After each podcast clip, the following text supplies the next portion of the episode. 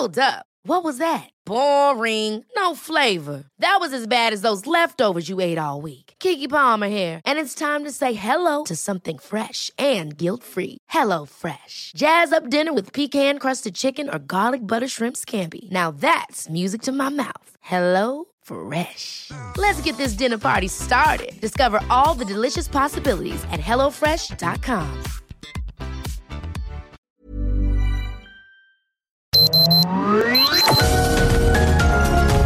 Heraldo Media Group presenta Sergio Sarmiento y Lupita Juárez. Información veraz y oportuna con un toque personal y humano. Por El Heraldo Radio, donde la H suena y ahora también se escucha.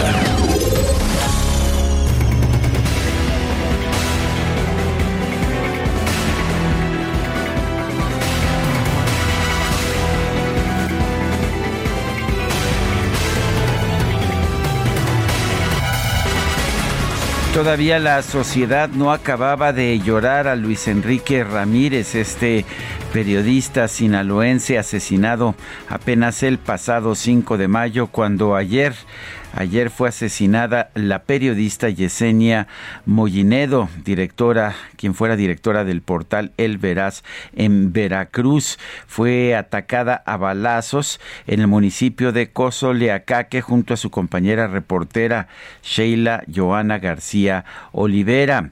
La Fiscalía General de Veracruz dijo eh, en redes sociales que la trilogía investigadora, fiscales, peritos y policías ministeriales llevan a cabo las diligencias que permitan establecer las causas y dar con los responsables. Verónica Hernández Guiadanz, fiscal general de Veracruz, dijo que no habrá impunidad en el caso, que serán agotadas las vías de investigación para esclarecer los hechos, que se va a estudiar también la posibilidad de que hayan sido asesinadas en razón de su trabajo periodístico.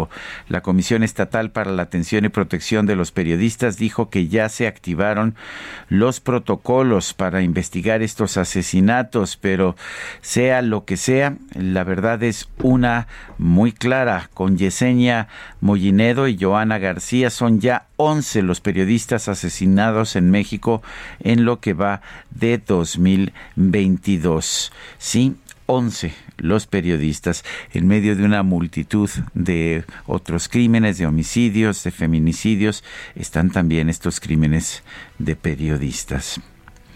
Son las 7 de la mañana, 7 de la mañana con dos minutos. Hoy es martes. Hoy es martes 10 de mayo y es Día de las Madres, las recordamos, las, las queremos, las apapachamos, eh, todo lo que sea necesario las festejamos, por supuesto, lo hacemos con muchísimo cariño. Eh, también con, en algunos casos, pues con, pues con lo que deja la nostalgia, con lo que deja el recuerdo. Soy Sergio Sarmiento, lo invito a quedarse con nosotros. Aquí estará usted bien informado también podrá pasar un rato agradable porque si la información nos lo permite, a nosotros nos gusta darle su lado amable. Guadalupe Juárez, muy buenos días. Hola, ¿qué tal Sergio Sarmiento? Qué gusto saludarte como todas las mañanas y qué duro, ¿verdad? Qué duro enfrentar esta realidad y también esto que siempre dicen los políticos, no habrá impunidad, en el caso serán agotadas las vías de investigación Se para esclarecer hasta los las últimas hechos. consecuencias. Pues lo mismo, lo mismo de siempre, qué barbaridad y la eh, situación que enfrentamos es eh, en México, un país donde no hay guerra, pues mueren, mueren más periodistas que en países donde hay enfrentamientos, donde hay invasiones, donde hay guerra. 33 de acuerdo con artículo eh, 19, 11 en lo que va del año, 3 en lo que va de este mes de mayo. Y bueno, hablabas, hablabas del lado amable de la noticia, felicidades a todas las mamás, por supuesto. Eh, un abrazo con mucho cariño de parte de todo este equipo. Oye, y Lourdes, Lourdes nos puso muy tempranito. Eh, por favor, feliciten a mi mamá, eh, Fuentes Reyes, que hoy está cumpliendo 86 años. Aquí esperando las noticias de ustedes a las 7 en punto para escucharlos como todas las mañanas. Pues muchas felicidades a, a doña Cirina Fuentes Reyes esta mañana. Y bueno, e, e informarles sobre este tema del el aeropuerto de la Ciudad de México, estos eh, contratiempos, estos incidentes que se han presentado, pues eh, ya hay una mesa, ya parece que están tratando de resolverlo, de ver algunas soluciones. Funcionarios del gobierno federal y empresarios de la industria de la aviación se reunieron en la Secretaría de Gobernación, donde acordaron ordenar el espacio aéreo capitalino. En el encuentro se dialogó sobre las medidas que se deben adoptar para evitar que se repitan incidentes como el del sábado pasado en el Aeropuerto Internacional de la Ciudad de México entre dos aviones de Volaris que se acercaron muchísimo. El encuentro tuvo una duración de una hora con diez minutos y en él participaron el secretario de Gobernación, sí, como se lo adelantábamos el día de ayer, fue en Gobernación, pero también estuvo el secretario de Comunicaciones, eh, el subsecretario de Transporte de la Secretaría de Infraestructura, Comunicaciones y Transportes, Rogelio Jiménez Pons, y funcionarios de las Secretarías de la Defensa Nacional y de Marina, así como del Aeropuerto Internacional del Aeropuerto Felipe Ángeles, además de representantes de diversas aerolíneas. Eh, se habla de que eh, hay eh, ya la Secretaría de Infraestructura informó de Ricardo Torres Muela, quien será el encargado de la Dirección General de Servicios a la Navegación en el espacio aéreo mexicano. Este puesto que pues estaba pendiente del CNEAM y bueno, se ha mencionado que tiene 43 años de experiencia como controlador de tránsito aéreo. Bueno, y en otros temas, dice la jefa de gobierno de la Ciudad de México, Claudia Sheinbaum, que siempre sí. Ella había dicho que no haría público el tercer peritaje que realizó la empresa noruega DNV sobre el colapso de la línea 12 del metro. Recordemos que ella misma insistió en traer a esta empresa noruega a hacer el peritaje y lo hizo apenas un día después de la tragedia del 3 de mayo del 2021 en la línea 12 del metro y dijo que era una empresa de gran reputación, una empresa muy confiable pero pues sabemos ya que aceptó los resultados de los primeros dos informes de la empresa DNV porque se concentraban, porque señalaban los problemas en la construcción, lo cual pues hacía que el responsable político de la caída fuera Marcelo Ebrard, su rival en la contienda para el 2024.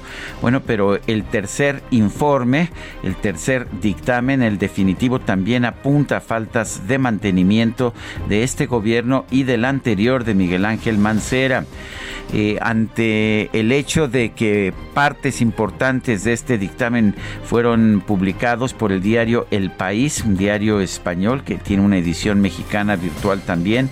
Claudia Sheinbaum aseguró ayer que sí va a publicar el informe de DNV, pero con las respuestas a cada uno de los señalamientos del peritaje para demostrar que este dictamen es falso y tendencioso. También dijo que por supuesto que no se ha pagado este tercer dictamen ya que es falso, con lo cual señala pues que pagará, paga los dictámenes siempre que ella considera que el pagar un dictamen significa que pues que debe ser favorable a las posiciones políticas que tenga el gobierno. Bueno, según la mandataria capitalina, este informe de la empresa noruega que su gobierno contrató es un documento mal ejecutado y falso y por eso ya se rescindió el contrato con la empresa noruega. Declaró que hay muchos problemas que tiene el tercer reporte de DNV. Entre otros, se filtró un documento violando el acuerdo de confidencialidad firmado entre ambas partes. 7 de la mañana, 7 de la mañana con 8 minutos.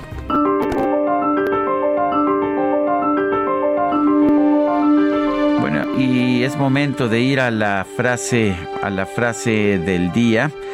Eh, la frase es la siguiente: si un experto te dice que no se puede hacer, consigue otro experto. David Ben Gurión, quien fue primer ministro de Israel.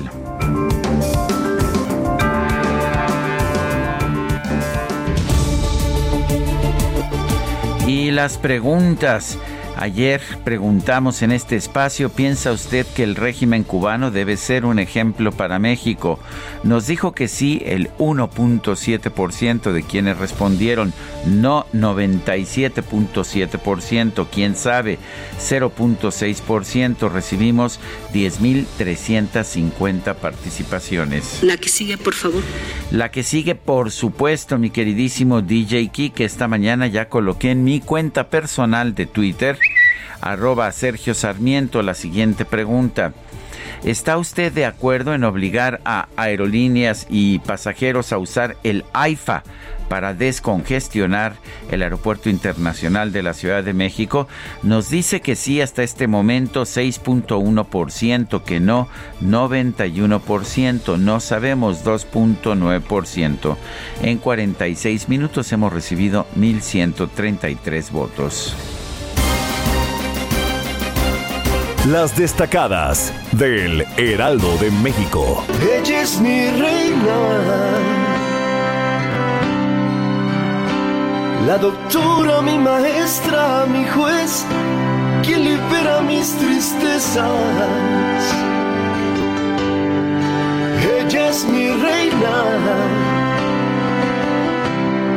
bueno, pues sí, el refugio, la fuerza, la guía. Felicidades a todas las mamás, a mi mamá que se levanta temprano para escucharnos, la profesora Guadalupe Hernández, un abrazo muy grande. Mamá, ¿cómo quiero a tu mamá? La Muchas gracias, Sergio. muy requete bien. Muchísimas gracias.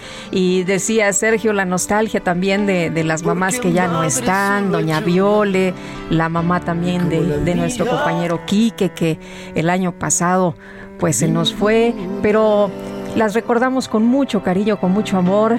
Itzel González, estás con nosotros esta mañana con las destacadas y con este festejo, con esta celebración. Muy buenos días, Lupita, Sergio. Días difíciles para, para quienes su mamá ya no está aquí con nosotros. Híjole, es es complicado hasta sentir ahorita el, nudito en la garganta.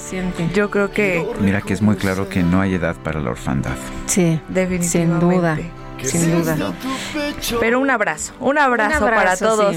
E, es un buen día para recordarlas también, es, un gran día para recordarlas y un abrazo también a todas las destacalovers mamás que nos ah, escuchan. ¿qué tal? Ay, que a todas nuestras compañeras que son mamás, ¿cómo le hacen? ¿Quién sabe? Yo no sé, la verdad, mis respetos. Yo creo que tienen más brazos, más brazos que uno. Oye, qué cosa. La mamá de Angelina, nuestra compañera que está cumpliendo años, fíjate. Así el 10 de mayo. El 10 de mayo.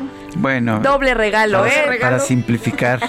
Sí, no se vale el dos por uno, no, no, no. Uno de Día de las Madres y otro, y otro regalo cumpleañero. Sergio Lupita, amigos, pues es festival, pero hay que trabajar. Así que comenzamos con las destacadas del Heraldo de México. En primera plana para fin de año ven entre 92 y 108 vuelos al día en el AIFA. Rogelio Jiménez Pons proyecta reducción en las operaciones del Aeropuerto Internacional de la Ciudad de México. País, Lorenzo Córdoba, presupuesto para 2023 será delicado. El presidente del INE pidió dejar atrás dimes y diretes. Ciudad de México Público amplían la red de transporte, lanzan licitación para adquirir 170 autobuses RTP y 100 trolebuses, destinan 1.450 millones de pesos. Estados Guerrero cumplen con entregar fertilizantes. La gobernadora prevé que cosechas de este año serán las mejores. Orbe, Filipinas, gana hijo de dictador. Ferdinand Marcos Jr. recuperó el poder que su familia tuvo dos décadas. Meta Liguilla MX, Águilas preparan el vuelo en el primer día de los cuartos, los azulcremas visitan al Puebla, que llegan con una mala racha. Y finalmente, en mercados tráfico de aeronaves acusan 30 incidentes. Controladores culpan al rediseño del espacio aéreo por fallas en el aeropuerto. Lupita, Sergio, amigos, hasta aquí las destacadas del Heraldo. Feliz martes. Igualmente, Itzel, muchas gracias. Muy buenos días. Son las 7 de la mañana con 13 minutos. Hoy es martes 10 de mayo de 2022. Vamos a un resumen de la información más importante. El secretario de Gobernación, Adán Augusto López, encabezó una reunión de funcionarios federales y empresarios de la industria de la aviación para determinar qué medidas se deben tomar para ordenar el espacio aéreo del Valle de México. La Secretaría de Infraestructura, Comunicaciones y Transportes informó que Ricardo Torres Muela, quien cuenta ya con 43 años de experiencia como controlador de tránsito aéreo, fue designado como encargado de despacho en la Dirección General de Servicios a la Navegación en el Espacio Aéreo Mexicano. En una carta, el presidente de la Comisión de Comunicaciones y Transportes de la Cámara de Diputados, Víctor Manuel Pérez, exigió al gobierno federal que detenga las operaciones del Aeropuerto Internacional Felipe Ángeles hasta que se garantice la seguridad de los usuarios. La jefa de gobierno de la Ciudad de México, Claudia Sheinbaum, anunció que sí va a dar a conocer el peritaje causa raíz de la empresa DNV sobre el desplome de la línea 12 del metro junto con las respuestas del gobierno capitalino. Lo que hemos tomado la decisión es que nosotros lo vamos a hacer público. Tenemos eh, una denuncia civil y se está valorando, como les dije, una denuncia penal. Se hizo una em, terminación anticipada. Es importante pues que no sea a través de una filtración, porque además, una vez más, violaron un contrato de confidencialidad. Por otro lado, la jefa de gobierno criticó que el informe de DNV ponga al mismo nivel las fallas en la construcción de la línea 12 del metro con los problemas en el mantenimiento. Aseguró que ninguna inspección durante su administración pudo haber detectado problemas en el diseño de la obra ponen al mismo nivel los problemas de diseño, las fallas en el diseño, las fallas en la construcción las fallas en la certificación y problemas de inspección en el mantenimiento. Ninguna inspección en el mantenimiento podría haber detectado una falla en el diseño. Entonces, hay muchos problemas que tiene el tercer reporte de DNB. Bueno, y la senadora del PAN, Lili Telles, denunció que el caso de la línea 12 del metro se ha convertido en un icono de la corrupción de México, ya que todos los involucrados siguen en libertad. Este caso de, la línea 12 del metro se puede convertir o ya es el icono de la corrupción de México. Todos los involucrados están libres. Murieron 26 personas. Murieron porque este grupo de políticos poderosos hicieron las cosas chuecas. Un grupo de familias afectadas por la tragedia de la línea 12 del metro pidió que la jefa de gobierno de la Ciudad de México, Claudia Sheinbaum, comparezca ante la Fiscalía Capitalina para que hable sobre este incidente. La jefa de gobierno, Claudia Sheinbaum, firmó un convenio con el ministro presidente de la Suprema Corte de Justicia, Arturo Saldívar, para garantizar que todos los ciudadanos tengan acceso a una asesoría jurídica pública federal sin importar su situación económica. El día de hoy se firma un convenio histórico para la Ciudad de México. Es un convenio en donde todas las personas que tienen el acceso o que requieren el acceso a la Defensoría pueden tener la asesoría y el apoyo de la Defensoría Pública Federal. La Fiscalía General de Veracruz dio a conocer que la directora del portal informativo El Veraz, Yesenia Mollinedo, y la reportera Sheila Joana Olivera fueron asesinadas a balazos en el municipio de Cozoliacaque. El gobernador de Sinaloa, Rubén Rocha Moya, aseguró que la Fiscalía General del Estado lleva a cabo un trabajo constante en las investigaciones del asesinato del periodista Luis Enrique Ramírez Ramos. Lamentablemente tuvimos la muerte de Luis Enrique, que la estamos investigando para tener claridad dónde, de dónde provienen los ataques. Ya se dijo, aquí lo decía Marcos, qué pasó con el caso de Humberto, qué pasó con el caso de, Javier, eh, qué tipo de periodismo realizaban, cuál es el periodismo. Ah, bueno, vamos a ver, que por cierto, de haber una vinculación con el trabajo periodístico, es muy probablemente que ahí sí la federación te pida que se vaya a la federación. El, el caso es atraerlo. La Comisión Nacional de Derechos Humanos pidió a los tres niveles de gobierno y a los legisladores no normalizar la violencia contra los periodistas.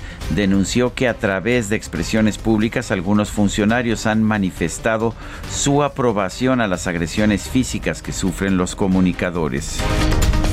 Y un grupo de activistas feministas realizó una protesta en el centro de Monterrey, Nuevo León, para exigir justicia por las muertes de Devani Escobar y Yolanda Martínez, así como por los casos de desapariciones de mujeres en la entidad. El gobernador de Puebla, Miguel Barbosa, informó que las autoridades estatales trabajan para localizar a tres jóvenes de Coronango que desaparecieron el pasado 30 de abril tras ingresar a un bar clandestino. Estamos como todos los casos investigándolos, muy avanzadas las indagatorias. Eh, hacemos un compromiso de esclarecer todos los hechos violentos que ocurren en nuestro estado y si encontramos causas que vinculen a las personas hoy desaparecidas con hechos de otra naturaleza, también lo damos a conocer. La Fiscalía General de Puebla informó que el presidente municipal de Acatlán de Osorio, Arturo Cajica, fue detenido por elementos de la Agencia Estatal de Investigación. No se ha informado qué cargos se enfrenta. La Fiscalía General de la República anunció que en Jalapa, Veracruz, fue capturado Rafael Cruz Sosa, socio de la empresa Rotary Drill Rigs International, acusado de defraudar a Banobras por 91.4 millones de dólares. La senadora del PAN, Xochitl Galvez, denunció ante la Fiscalía General de la República a Ignacio Ovalle Fernández por irregularidades durante su gestión al frente de la Seguridad Alimentaria Mexicana por 8.637 millones de pesos. El ex candidato presidencial del PAN, Ricardo Anaya, señaló que el presidente López Obrador y el director general de la Comisión Federal de Electricidad, Manuel Bartlett, promueven la quema de combustóleo en la refinería de Tula, lo cual provoca mayor contaminación en el Valle de México. El problema es que gente como Bartlett y López Obrador viven atrapados en el pasado, en los años 70. En ese entonces se pensaba distinto esos años 70 en los que se fumaba en los salones de clase, en los camiones, en las oficinas. En ese entonces pensaba que el humo no hacía mucho daño. O sea, el problema no es su edad. El problema es que las ideas de López Obrador y Bartlett son ideas viejas. como ya no se puede vender el combustóleo para los barcos, pues a ellos les parece muy bien que la CFE lo queme para generar electricidad. La presidenta del Senado, Olga Sánchez Cordero, informó que ya recibió la notificación de la Sala Regional Guadalajara del Tribunal Electoral del Poder Judicial de la Federación sobre el fallo que frena la reincorporación a la Cámara Alta del exgobernador de Baja California, Jaime Bonilla digas que se quedó como el perro de las dos tortas. ¿Qué tal? Eh? Pues pensó a lo mejor que ahí tenía su curul, pero pues resulta que no. Como quería ser gobernador por cinco años, pero legalmente solo pudo serlo por dos. Y le hizo la lucha, ¿eh? Oh, pues de que le, hizo, la lucha, le hizo la lucha. Y bueno, el consejero presidente del Instituto Nacional Electoral, Lorenzo Córdoba, advirtió que el presupuesto del organismo para 2023 será delicado porque deberá organizar una eventual consulta ciudadana, así como elecciones en Coahuila y el Estado de México, así eh, que deberá darle arranque al proceso electoral federal 2023-2024. Ya, ya va a comenzar el proceso electoral. No, hombre, es rapidísimo. Vamos rápido. Se trata de tres funciones específicas, tres funciones que trascienden el funcionamiento ordinario de esta institución, que tendrán que ser debidamente contempladas en el presupuesto que tendrá que elaborar este instituto y cuya confección tendrá que eh, eh, caer a eh, ser facultad de esta comisión para proponerla a este órgano superior de dirección.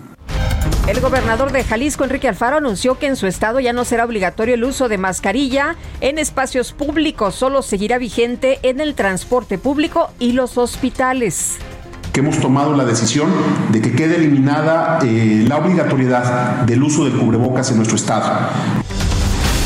El Ministerio de Salud Pública de Cuba informó que subió a 40 la cifra de muertos por la explosión del viernes pasado en el Hotel Saratoga de La Habana. El presidente de los Estados Unidos, Joe Biden, firmó la ley de préstamo y arriendo con el objetivo de acelerar el envío de ayuda militar a Ucrania y sus aliados en Europa del Este. En Ecuador se registró una riña entre internos del penal Bellavista de la ciudad de Santo Domingo, los Tzáchilas, con un saldo de por lo menos 43 muertos. En información de los deportes, la selección mexicana de fútbol anunció las fechas y horarios de sus primeros duelos en la Liga de Naciones de CONCACAF. El 11 de junio enfrentará a Surinam y el 14 de junio a Jamaica. La clavadista mexicana Paola Espinosa, doble medallista olímpica, anunció su retiro después de 28 años de trayectoria.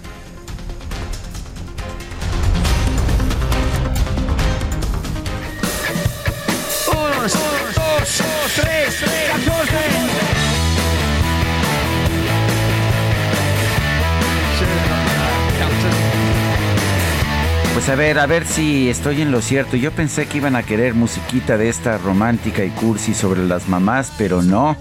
Que el voto favorece de manera mayoritaria a este cantante irlandés Bono del grupo YouTube y me dijeron, es por eso, es un regalo, para, las, mamás. las mamás. Sergio. Eso me dijeron. ¿Cómo la ves, Guadalupe? Pues me parece muy bien y la veo muy bien y qué bueno que hoy estemos escuchando a Bono.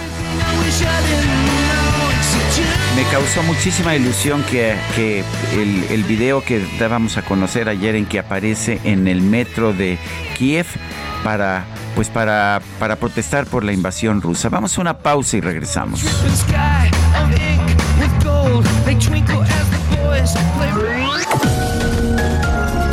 Sergio Sarmiento y Lupita Juárez quieren conocer tu opinión, tus comentarios o simplemente envía un saludo para ser más cálida esta mañana. Envía tus mensajes al WhatsApp 5520 109647.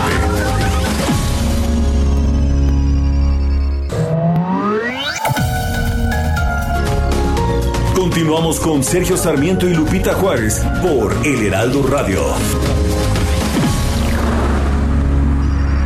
En Soriana encuentras la mayor calidad. Aprovecha que la milanesa de res pulpa blanca está a 159 pesos el kilo y el pollo entero fresco a 37.90 el kilo. Sí, a solo 37.90 el kilo. Soriana, la de todos los mexicanos. Solo 10 y 11 de mayo. Aplican restricciones. Válido en y Super.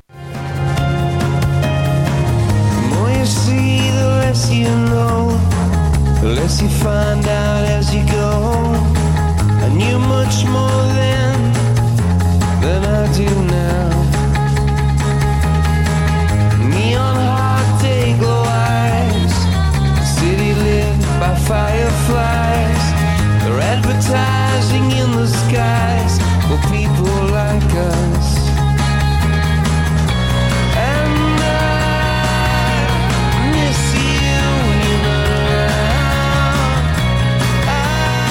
City of Blinding Lights, ciudad de luces enseguecedoras, es lo que nos canta Bono, quien nació en Dublín, Irlanda, el 10 de mayo de 1960. Está cumpliendo 62 años y un saludo a todas las madres. Berta Pantoja, una madre que trabaja conmigo desde hace muchos años.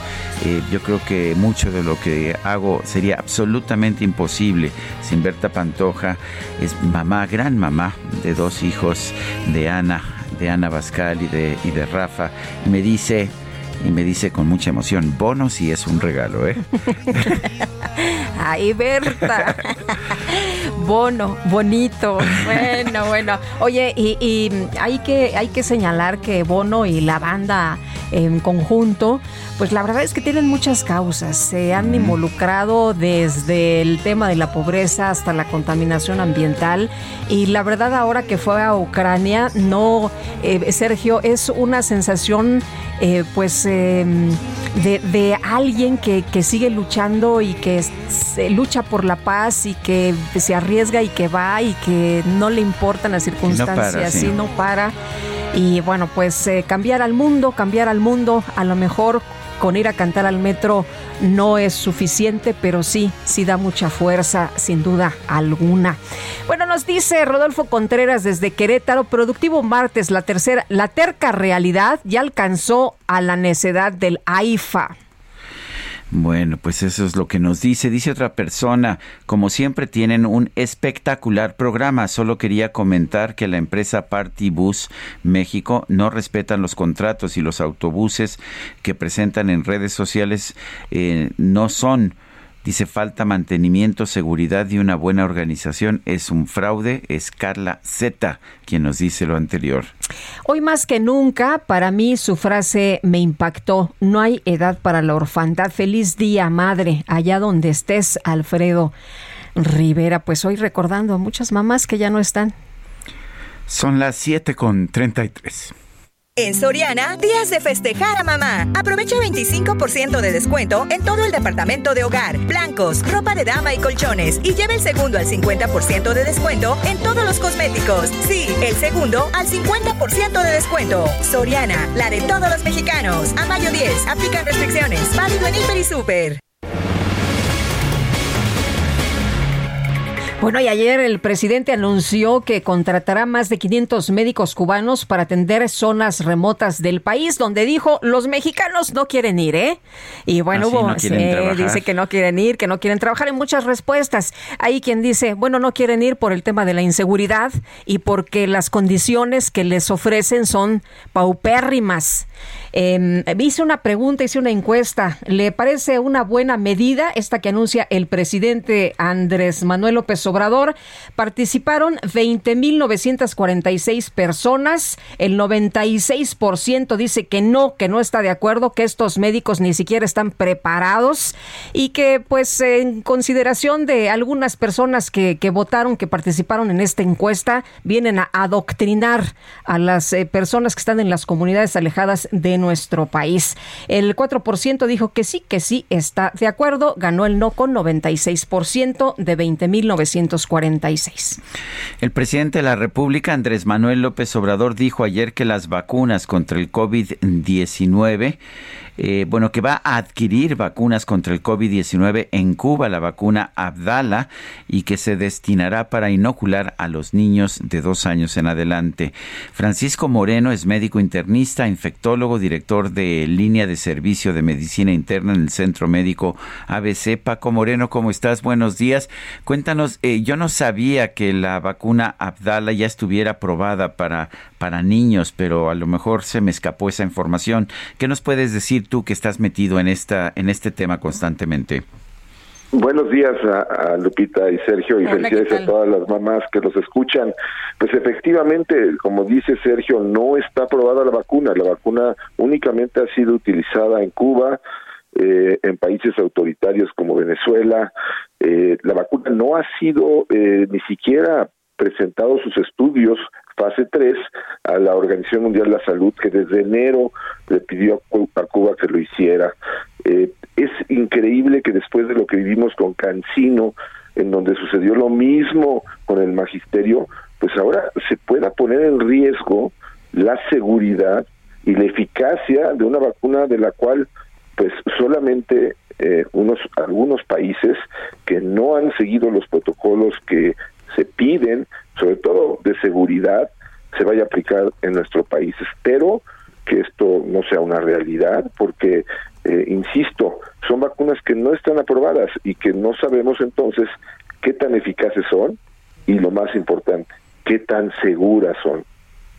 Eh, Paco, preguntarte también, ayer el presidente hablaba de los eh, contratos a más de 500 médicos cubanos que van a ir a los lugares más remotos del país donde los médicos mexicanos pues no quieren, no quieren acudir. ¿Tú cómo ves? ¿Se resuelven los problemas en nuestro país eh, por falta de médicos? ¿Se resuelven los problemas de salud en nuestro país contratando a estos médicos cubanos?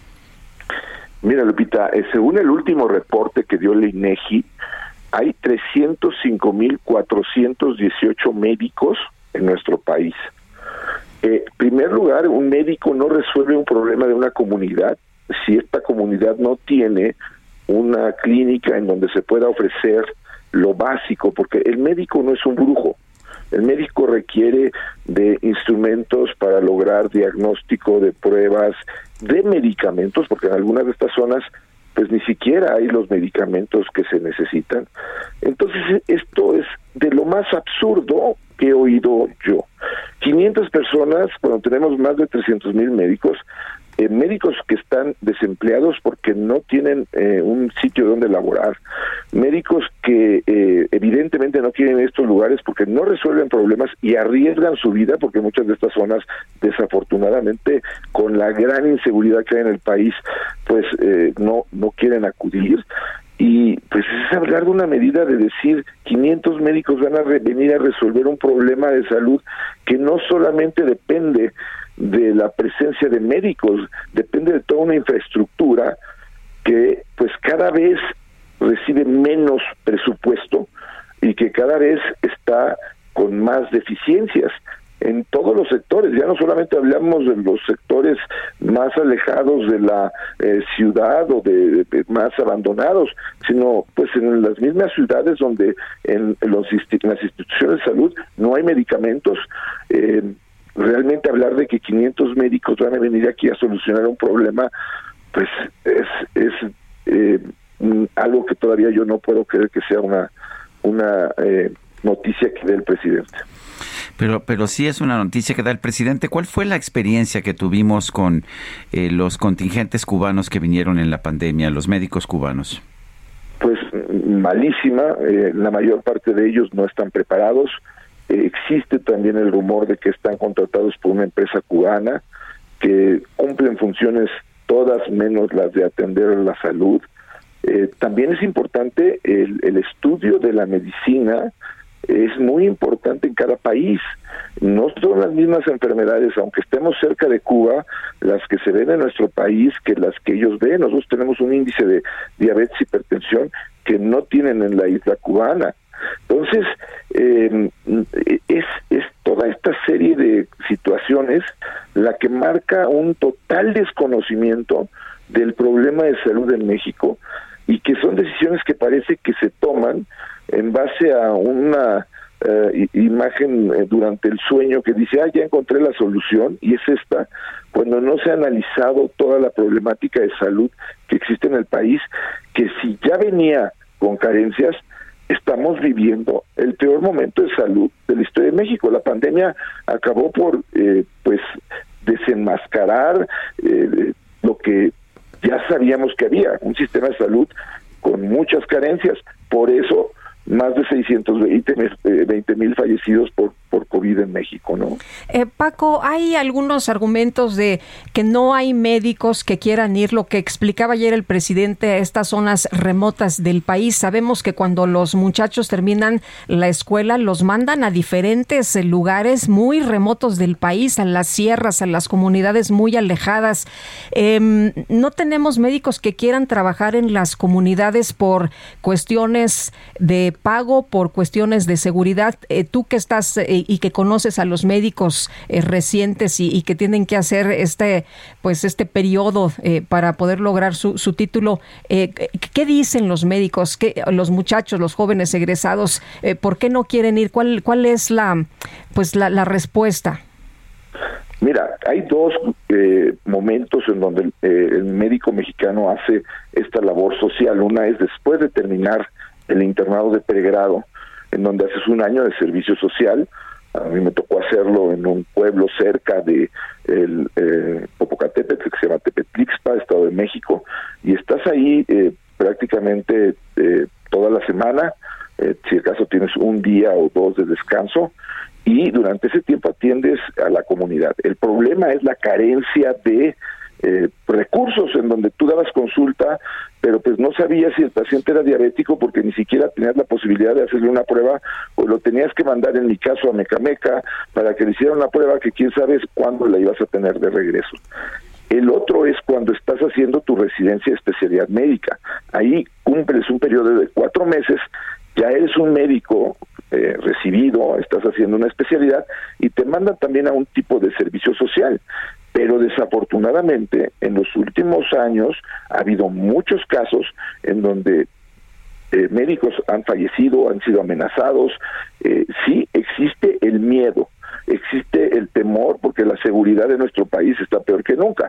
Pero si eso le agregamos que no se resuelve el problema con tener una persona con conocimientos en un lugar en donde no puedes ejercer una medicina de calidad porque no tienes los recursos. Es como si mandas al mejor arquitecto a hacer un edificio a un lugar en donde no tienes ni siquiera varillas. Es eh, pues es una situación en donde se debe de ver el, el problema desde todos los ángulos. El médico es uno de varios actores que participan para mejorar la salud de la población.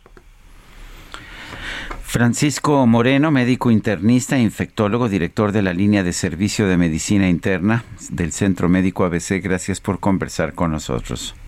Gracias a ustedes y que tengan un buen día. Igualmente, muchas gracias. Oye, nos dice una persona al auditorio, la contratación de médicos cubanos y la compra de vacunas es para justificar que el gobierno de México mandará dinero a Cuba. Pues eh, de hecho México ha mandado dos barcos llenos de apoyo, apoyo económico, de apoyo a través de mercancías a Cuba en lo que va de este año. Bueno, y en diversos estados se hizo oficial el uso opcional del cubrebocas. Iniciamos el recorrido en Jalisco con Mayeli Mariscal. Adelante. Hola, ¿qué tal? Muy buenos días, Sergio Lupita y a todo el auditorio. En Jalisco ya no será obligatorio el uso del cubrebocas ni en escuelas ni en espacios cerrados o abiertos. Así lo anunció el gobernador Enrique Alfaro Ramírez a través de un video en sus redes sociales, quien justificó la medida ante la disminución de los casos de COVID-19, que en promedio se están registrando 59 casos activos diarios. Tan solo en el mes de abril se registraron 19 defunciones y actualmente hay 21 personas hospitalizadas. La medida se publicó el día de hoy y será vigente gente a partir de este día para todos los jaliscienses. Desde Jalisco, Mayeli Mariscal, ahora vamos contigo, Fernanda. Adelante. ¿Qué tal? Sergio Lupita con 22 casos activos de COVID-19 en 11 municipios de Guerrero. Se autorizó el uso opcional del cubrebocas en lugares públicos, así lo informó el Consejo Estatal de Salud. La medida entró en vigor a partir de este lunes 9 de mayo con su publicación en el Diario Oficial del Estado, señaló durante la conferencia de prensa virtual de la Coordinación para la Construcción de la Paz, Jesús Ulises Adame, subsecretario de Prevención de Enfermedades de la Secretaría de Salud del Estado. De acuerdo con Ulises Adame, la medida se acordó el pasado 5 de mayo por la disminución de contagios en las últimas ocho semanas y el avance de la vacunación en la entidad. El funcionario estatal precisó que el uso de cubrebocas es opcional en espacios abiertos con sana distancia. Indicó también que se autorizó el aumento de aforos al 100% en giros comerciales, establecimientos públicos y privados en espacios abiertos o cerrados, así como eventos masivos y escuelas. Lo aprobado por el Consejo Local establece que la mascarilla es obligatoria para personas con enfermedades crónico-degenerativas, mientras que esta deberá usarse en espacios cerrados como farmacias, hospitales, centrales de autobuses, aeropuertos, transporte público y escuelas. Con información de Carla Benítez y Alfonso Juárez, Fernanda García. Este lunes, ayer fueron asesinadas nuevamente dos periodistas. Se trata de Yesenia Mollinedo, ella es directora del portal El Veraz, y la reportera Sheila Joan, Joana García, esto en Cosoliacaque, Veracruz. Son ya de hecho 11 los periodistas asesinados en el país durante este 2022. Leopoldo Maldonado es director de la Oficina Regional para México y Centroamérica de Artículo 19. Leopoldo, ¿cómo estás? Buenos días, gracias por tomar esta llamada ¿Qué está pasando? El, año pasado, si no mal recuerdo, en 2021 fueron siete los periodistas, ahora vemos once. Hasta donde puedo ver son cifras muy superiores a las que se registran en, pues en, en casi cualquier país del mundo. No sé si Ucrania es peor, pero, pero pues sería el único país. Pero ¿qué nos puedes decir? Hola Sergio, primero que nada, hola Lupita, Buenos días, ¿qué tal? de nuevo el espacio. Lástima que tengamos que volver a hablar de este tema, pero les agradecemos que no se quite el dedo del renglón, que no lo normalicemos, porque efectivamente es espeluznante la cifra ya de periodistas asesinados. Como lo hemos dicho, son más que el número, son las historias, son los proyectos. Estaba leyendo hace un momento cómo comenzó su proyecto Yesenia Mollinedo de El Veraz, ¿no? Como lo relata su hermano, quien además muy valientemente da cuenta de que su hermana había recibido amenazas previas para dejar de cubrir sobre la policía estatal. La misma policía estatal que ahora está difundiendo en Veracruz eh, eh, versiones criminalizantes eh, para desviar la atención sobre el trabajo periodístico como posible móvil del crimen.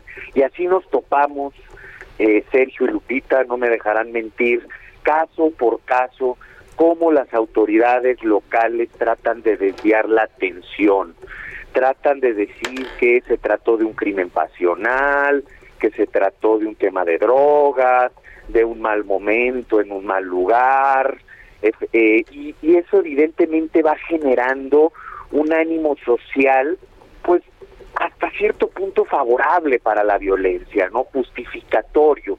Y el problema de lo que creo que no lo terminamos de entender socialmente es que estamos perdiendo la capacidad de informarnos.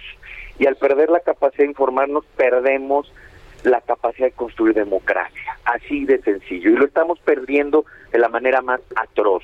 Están matando periodistas en México a un nivel mayor países que están formalmente en guerra.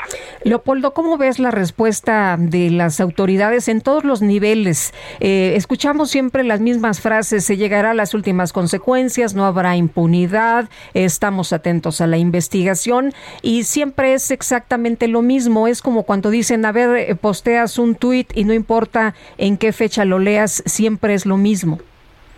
Así es, parece ya que el tweet ya está prehecho, ¿no? Ya es un copy-paste del anterior. Vivimos en la condenocracia, en la lamentocracia, que no tiene efecto ni eh, alguno en la realidad. Eh, nosotros hablábamos ah, en este espacio justo hace un mes, cuando presentamos el informe Negación, precisamente, sobre la situación de la libertad de expresión en México durante el 2021, cómo desde el discurso público ya se va prefigurando la falta de acción del Estado mexicano. Un Estado muy presente para agredir a la prensa, hoy, con lo dicho valientemente por el hermano de Yesenia Mollinedo, los principalísimos sospechosos tienen que ser los policías estatales.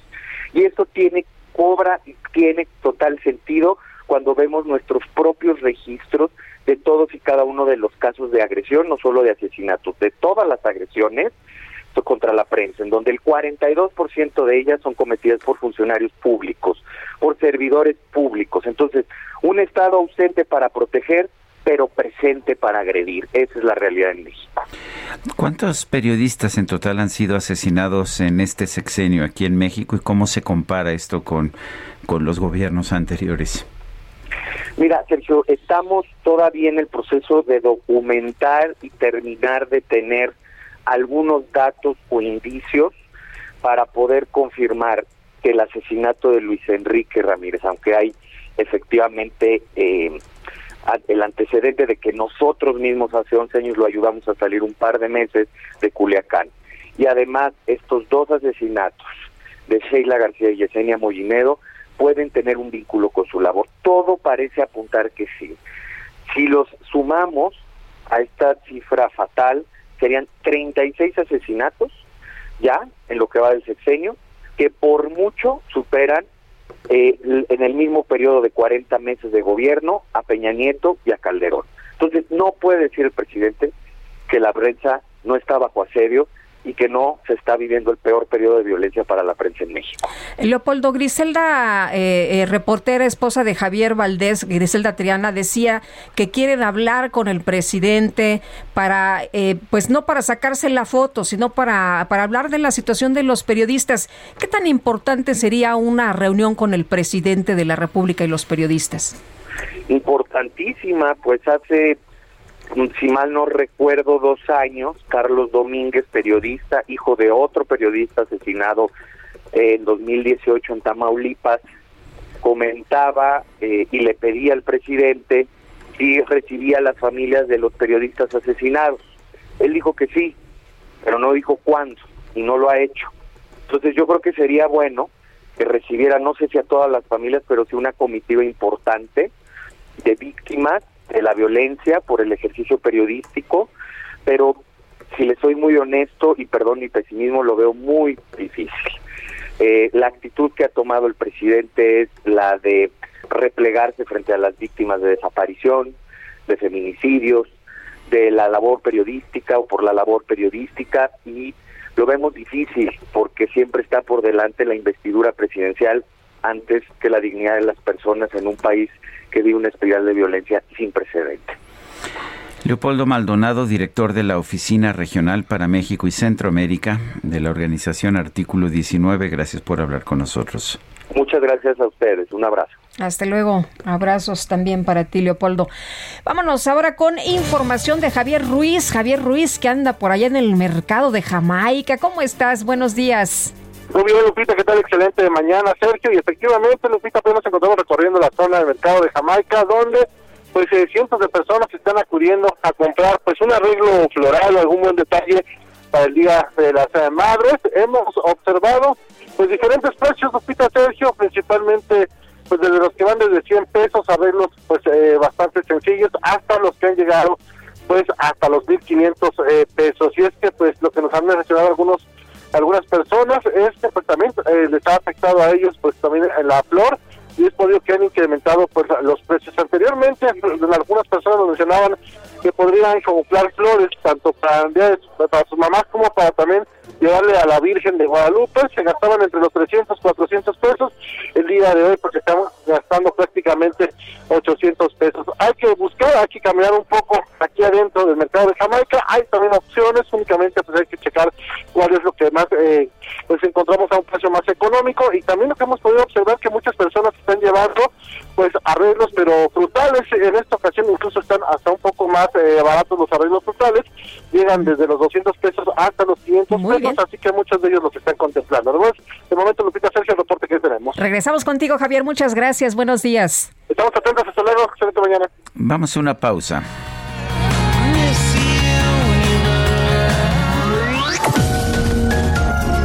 Sergio Sarmiento y Lupita Juárez quieren conocer tu opinión, tus comentarios o simplemente envía un saludo para ser más cálida esta mañana. Envía tus mensajes al WhatsApp 5520 109647.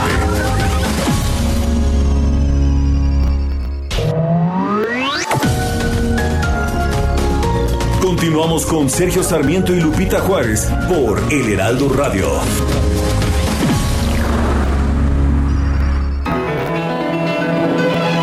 En México, desde 1922 se celebra por iniciativa del secretario de Educación Pública y fundador del diario Excelsior, Rafael Aducín, el Día de las Madres, a través de una convocatoria para que el 10 de mayo de todos los años fuera consagrado por los hijos a enaltecer en vida o en memoria a quienes le dieron el ser.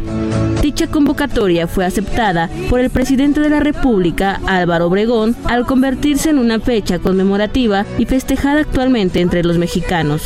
Mientras que en el mundo esta celebración se originó en la Grecia antigua para homenajear a Rea, madre de los dioses Zeus, Poseidón y Hades. Actualmente, con base en la Organización de las Naciones Unidas, la ONU, el Día de la Madre se celebra en más de 80 países. su nombre mi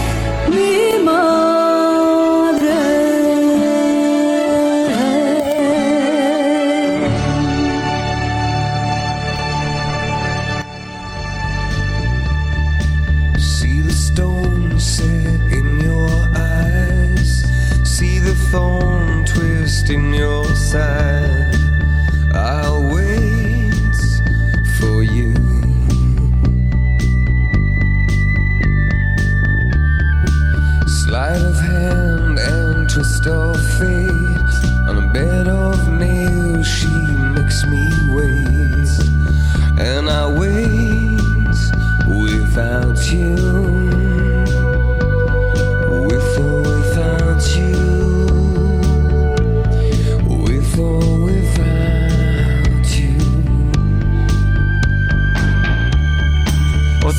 Probadita de bono, sí, es una probadita de bono eh, dedicada a las madres.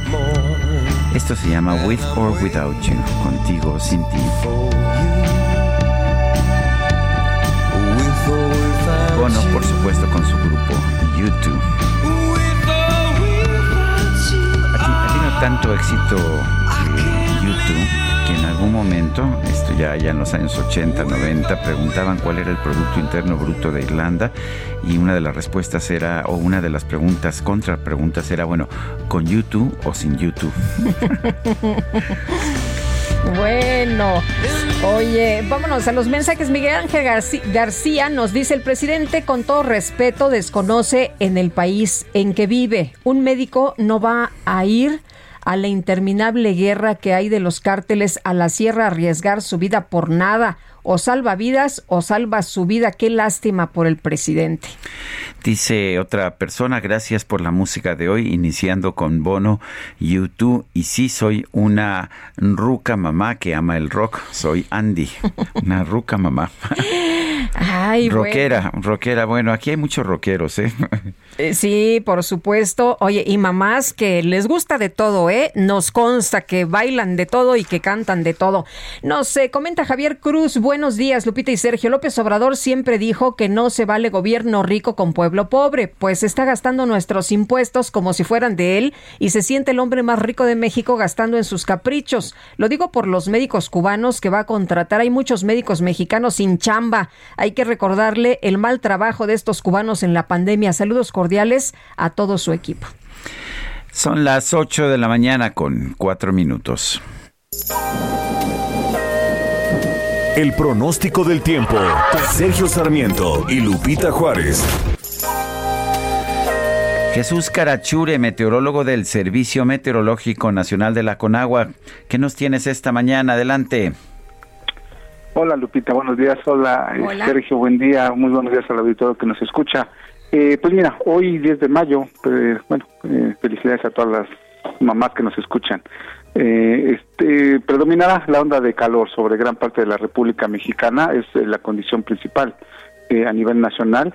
Esperamos todas temperaturas por arriba de 40 grados centígrados en lo que es Sonora, Coahuila, Nuevo León, Tamaulipas, San Luis Potosí, Zacatecas, Sinaloa, Nayarit, Jalisco, Michoacán, Guerrero, Morelos, Oaxaca, Chiapas, Veracruz, Tabasco, Campeche y Yucatán. Son bastantes estados los que esperamos temperaturas arriba de 40 grados centígrados, eh, temperaturas de 35 a 40 grados en Baja California Sur, Chihuahua, Durango, Aguascalientes, Colima, el Estado de México, Guanajuato, Querétaro, Hidalgo, Puebla y Quintana Roo.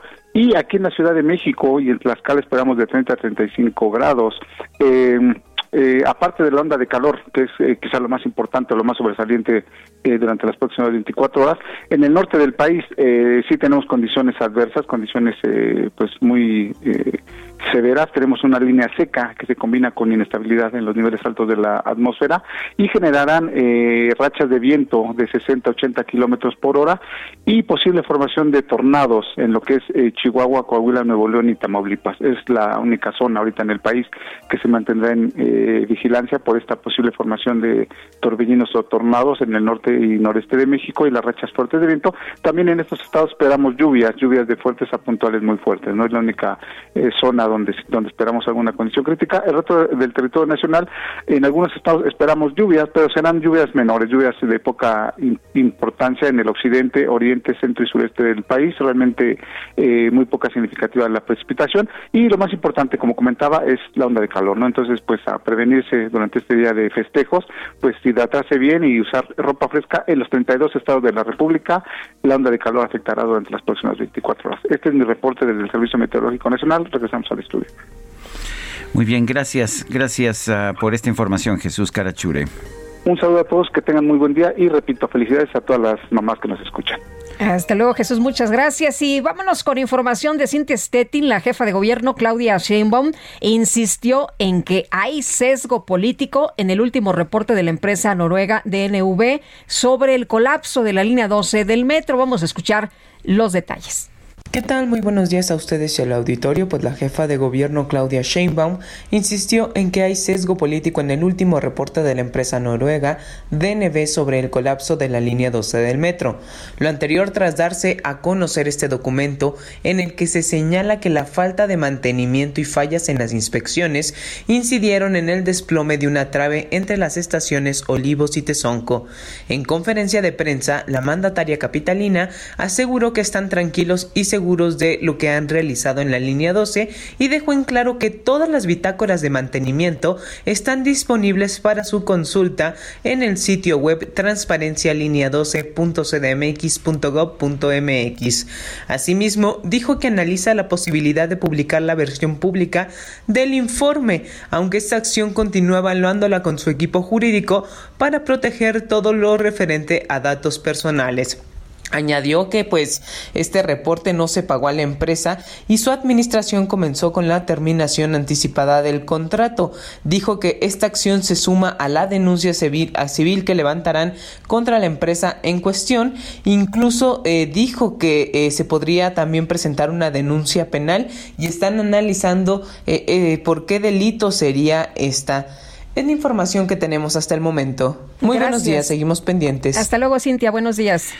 Senadores de la Comisión Anticorrupción señalaron que la exoneración de la Secretaría de la Función Pública en el caso de conflicto de interés del presidente López Obrador por la relación laboral de su hijo José Ramón con los hijos del hotelero Daniel Chávez carece de, de credibilidad y mantiene la sospecha en torno a la Casa Gris. Juan Cepeda es senador por Movimiento Ciudadano, presidente de la Comunidad Anticorrupción Transparencia y Participación Ciudadana en el Senado. Es la Comisión Anticorrupción, Transparencia y Participación Ciudadana en el Senado. Juan Cepeda, gracias por tomar nuestra llamada. Eh, cuéntanos, yo no, yo no he leído la, la, el reporte de la Secretaría de la Función Pública. ¿Tú sí lo has leído?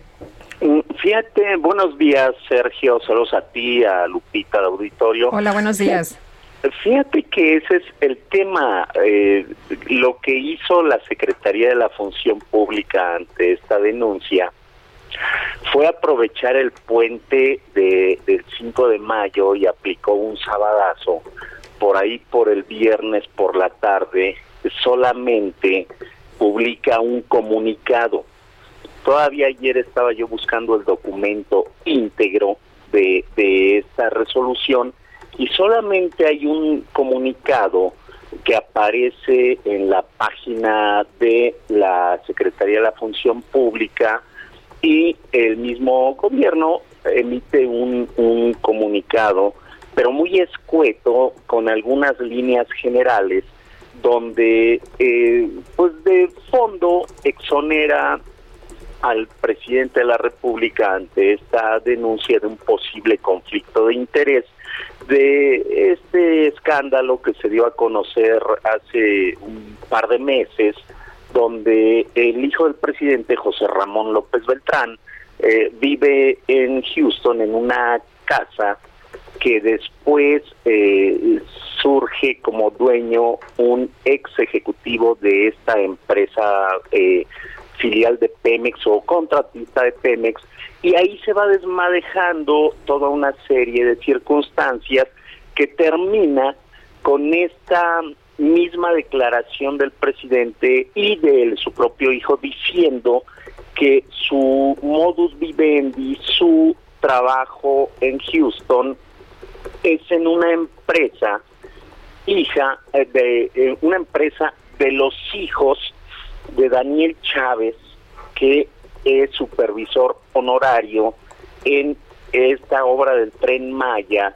Y justamente ahí es donde se agarra la Secretaría de la Función Pública en este comunicado y dice que como Daniel Chávez eh, no recibe ningún sueldo, emolumento, pago, retribución de parte de la Administración Pública Federal, entonces no se encuentra una relación entre el presidente, esta persona, para poder eh, justificar un conflicto de interés cuando pues evidentemente es una casualidad muy, pero que nosotros vemos muy sospechosa, que una vez que se desata este escándalo se justifica el modus vivendi del hijo del presidente allá en Houston como eh, empleado de los hijos de el dueño de Vidanta. Entonces nosotros decimos que, que eso de verdad carece de credibilidad, nos parece una gran farsa, como se ha venido eh, desarrollando toda esta trama, porque nosotros insistimos que es muy, pero muy casual que primero rentan una casa, van justificando cómo obtienen los ingresos, primero dijeron que era la esposa, no, después no, era él, y sus ingresos vienen de parte de una empresa de los hijos de un eh, consejero, entre comillas, honorario del presidente. Entonces, eh, Oye, pero entonces creen que la función pública, que la que la Secretaría de la Función Pública en este caso no hizo bien su chamba, que se cargó al lado del presidente? Totalmente, Lupita, y repitieron el esquema aquel tan criticado cuando se cuando se denunció la Casa Blanca, que además hoy pasamos de la Casa Blanca a la Casa Gris, por eh, la ex esposa del presidente Peña Nieto, donde le hicieron también una investigación a modo con Virgilio Andrade en ese tiempo para justificar, pues hoy fue eh, este eh, Roberto Salcedo al frente de la función pública cumpliendo el mismo objetivo que es exonerar, que es solamente justificar con argumentos eh, que nosotros creemos que no sostienen eh, para limpiar este tema que es un escándalo. Y yo sostengo, podrán ellos justificar con estos argumentos eh, un, una posible falta de de conflicto de interés, pero el juicio de la sociedad no lo van a librar. ¿eh? Eso está permanente, está presente y eh, podrán ellos justificar, para nosotros no tiene credibilidad, no lo tiene para el pueblo y al tiempo. Eh, ahora, Juan, el, ah, ese, ese estudio no lo pude leer, ya entiendo por qué no lo encontré, parece que tú tampoco lo encontraste, pero sí leí el estudio de los abogados R. Ah, McConnell Group que hicieron el estudio para Baker Hughes. Vale la pena señalar que en la legislación de Estados Unidos, si el, si el estudio que realiza esta firma de abogados es falso, eh, quienes lo realizan están sujetos a acción penal, esto es, a cárcel.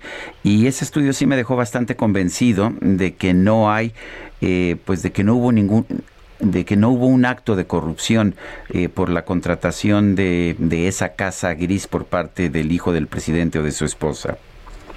Sí, en ese momento recordarán que, que se hizo esa investigación, incluso eh, fue a mis, fue a misma petición de, de este ejecutivo de Baker Hughes, donde en efecto, Sergio, ellos determinan que no hay conflicto de interés. Nosotros no, no, no determinan que no hay conflicto de interés, determinan que sí hay conflicto de interés, pero que no hay un acto de corrupción. Conflicto de interés sí lo hay, porque el conflicto de interés es una posición en la que puede surgir algún ilícito, pero no es un acto ilícito. Lo que determinan es que no hubo un acto de corrupción.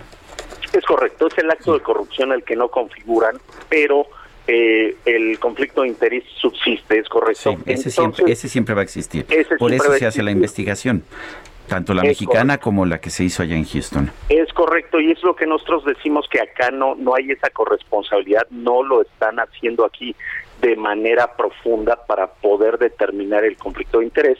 Y eh, nosotros esperamos que este tema no vaya a quedar solamente en un comunicado, seguiremos insistiendo nosotros en, en que las instituciones cumplan con su objetivo, ya es de manera recurrente que la Secretaría de la Función Pública exonera a funcionarios, ya ocurrió con Manuel Bartlett y sus casi 25 casas, ya lo, lo hicieron también con Irma Heréndira Sandoval cuando le encontraron cinco o seis casas que no podían justificar y hoy lo hacen con este caso que, insisto, tiene mucho todavía para poder investigar y es lamentable que ellos que dijeron que eran distintos se están comportando exactamente como criticaron en las administraciones pasadas de, del PRI y del PAN y que pues sirve nuevamente para ese argumento del presidente que utiliza diario en sus conferencias para tachar a todos como mafia del poder, como los corruptos, como los que lo atacan, la derecha, etcétera, y ellos justificando con estas determinaciones que no son iguales. Juan Cepeda, senador por Movimiento Ciudadano, gracias por conversar con nosotros. Gracias, Sergio. Adiós, Lupita. Hasta luego, Juan. a todos. Buenos días. 8 con 17. El Químico Guerra con Sergio Sarmiento y Lupita Juárez. Químico Guerra, ¿cómo te va? Buenos días. ¿Qué tal, Lupita? Sergio, hay otras noticias, fíjense, y algunas de ellas muy interesantes y buenas también.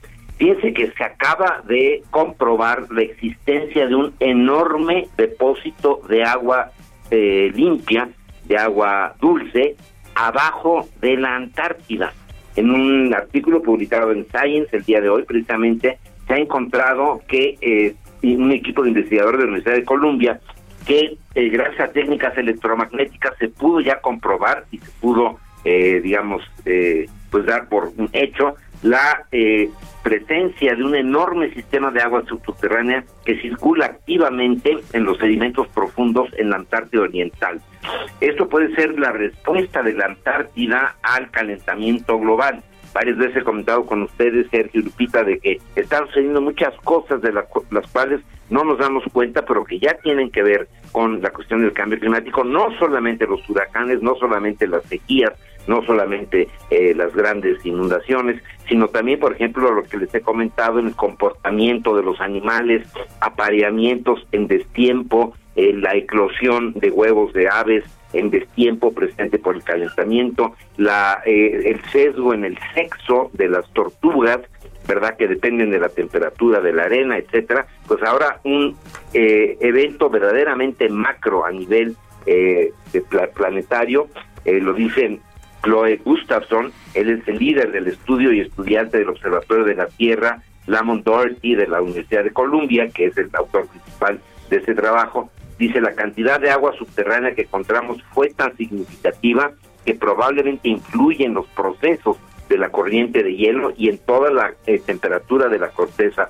terrestre. Posiblemente estas respuestas de cómo la Tierra está compensando, la Tierra está encontrando mecanismos ¿verdad?, de equilibrar esto que estamos provocando los humanos con el calentamiento global. Lo interesante, Sergio Lupita, una cantidad enorme de agua dulce abajo del continente de la Antártida. Hay que recordar que tiene una parte flotante de hielo y una parte continental de tierra firme. Pero interesante, Sergio Lupita. Muy bien, pues muchas gracias, Químico Guerra. Muy buenos días. Buenos días. Hasta luego. En almacenes eh, federales hay millones de dosis de vacunas contra el COVID-19. Estas ah, están caducando o están a punto de caducar. El Partido Acción Nacional está exigiendo a la Auditoría Superior de la Federación que investigue las fallas en la Estrategia Nacional de Vacunación.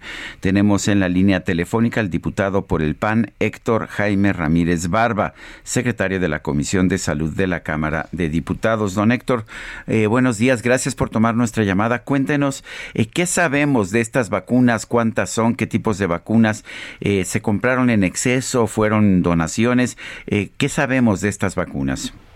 Mira, primero comentarte que nos dimos cuenta porque dos días antes del vencimiento de vacunas que estaban circulando, tú recordarás que llamó mucho la atención que en abril, cuando ya en teoría decía el gobierno que estábamos en orden, que ya no era el cubrebocas, que no era prioritario, pues establecieron una reunión urgente con el Consejo Nacional de Salud, con los secretarios, y les dijeron que iban a empezar una campaña extraordinaria para poner vacunas y que iba a haber la facilidad para poner hasta 15 millones de vacunas. Eso fue a principios de abril. Y lo, lo detonaron en una mañanera y se dijo cuál es el tema. Pero ya para el 28 de abril, el responsable de esa distribución les dijo, oiga, dependencia federal, explíquenme porque estas vacunas van a caducar este último de abril, o se faltaban dos días para caducar, y de inmediato la COFEPRIS emitió un oficio de respuesta que en realidad iban a caducar hasta un mes después. Entonces la duda era si se iban a poner o no vacunas que la fecha de caducidad que marcaba eh, la entrega, así era. Bueno, pues lo, lo que realmente ocurrió, y que es donde están los principales dudas hecho, es realmente van a estar poniendo vacunas caducas, en diciembre tú recordarás la diferencia entre las vacunas que recibió el gobierno federal y las que decía que había aplicado. Había 50 millones de vacunas, estando poniendo 300 mil vacunas diarias. Es decir, calculábamos que ya sin surtir más tenían para vacunarse hasta casi junio o julio, sin surtir ninguna más. Bueno, pues resulta que ellos reciben del mecanismo COVAX, del cual no habían recibido vacunas hasta marzo del 2021, y reciben primordialmente AstraZeneca.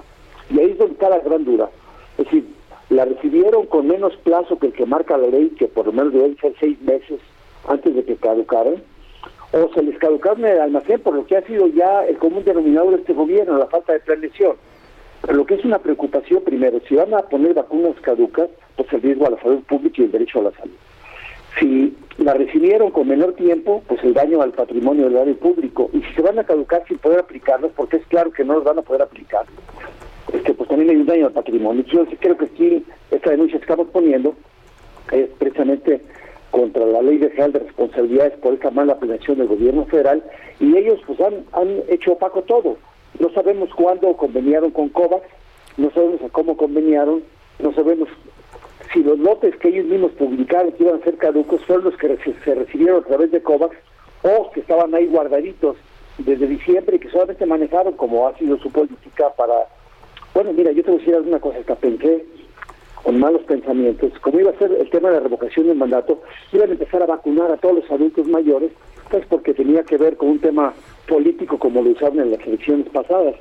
Pero pues puede ser hasta el doble tema. Entonces, primero es que no sabemos cuándo la recibieron, lo que sí sabemos es que dos días antes de caducar empiezan a lanzar oficios por todos lados y empiezan a vacunar en zonas donde no debieron haber vacunado. Entonces, estamos haciendo una denuncia formal por daños en la Estrategia Nacional de Vacunación, por daños en la ejecución de gasto público, por, obviamente por daños en la rendición de cuentas y sin duda por la protección a la salud. Y ahí sí le pedimos a toda la población que se empodere y cuando le vayan a poner una vacuna, pues que revisen si no está caduca.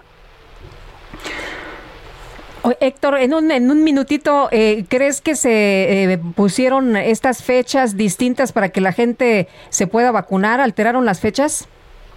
Yo pienso que sí, o puede ser también un error, es decir, lo que llama la atención es que ya sabían cuándo era la fecha de vacunación, lo que dijeron ellos es que entre la fecha de producción y la fecha máxima de aplicación eran seis meses. Y al parecer, entre la fecha de producción que está registrada en el documento de ellos y la fecha de caducidad sí se pudiera extender un mes. O sea, eso sí puede ser posible. Pero lo que es curioso es que no se han dado cuenta si ese fuera el efecto. Y tampoco pusieron una columna donde ellos hubieran dicho la fecha de recepción de la vacuna. Muy bien. Gracias, Héctor Jaime Ramírez Barba, secretario de la Comisión de Salud de la Cámara de Diputados. Son las 8 con 24 minutos. Vamos a una pausa y regresamos.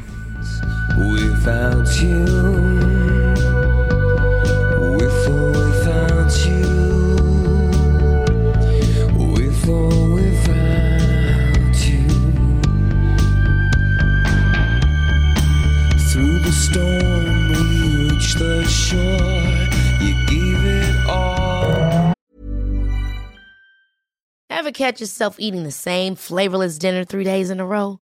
Dreaming of something better? Well, HelloFresh is your guilt-free dream come true, baby. It's me, Kiki Palmer. Let's wake up those taste buds with hot, juicy pecan-crusted chicken or garlic butter shrimp scampi. Mm. Hello Fresh. Stop dreaming of all the delicious possibilities and dig in at HelloFresh.com. Let's get this dinner party started.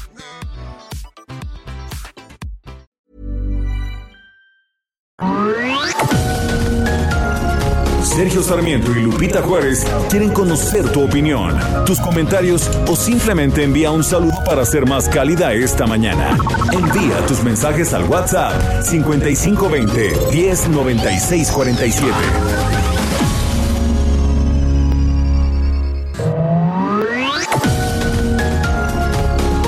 Continuamos con Sergio Sarmiento y Lupita Juárez por El Heraldo Radio.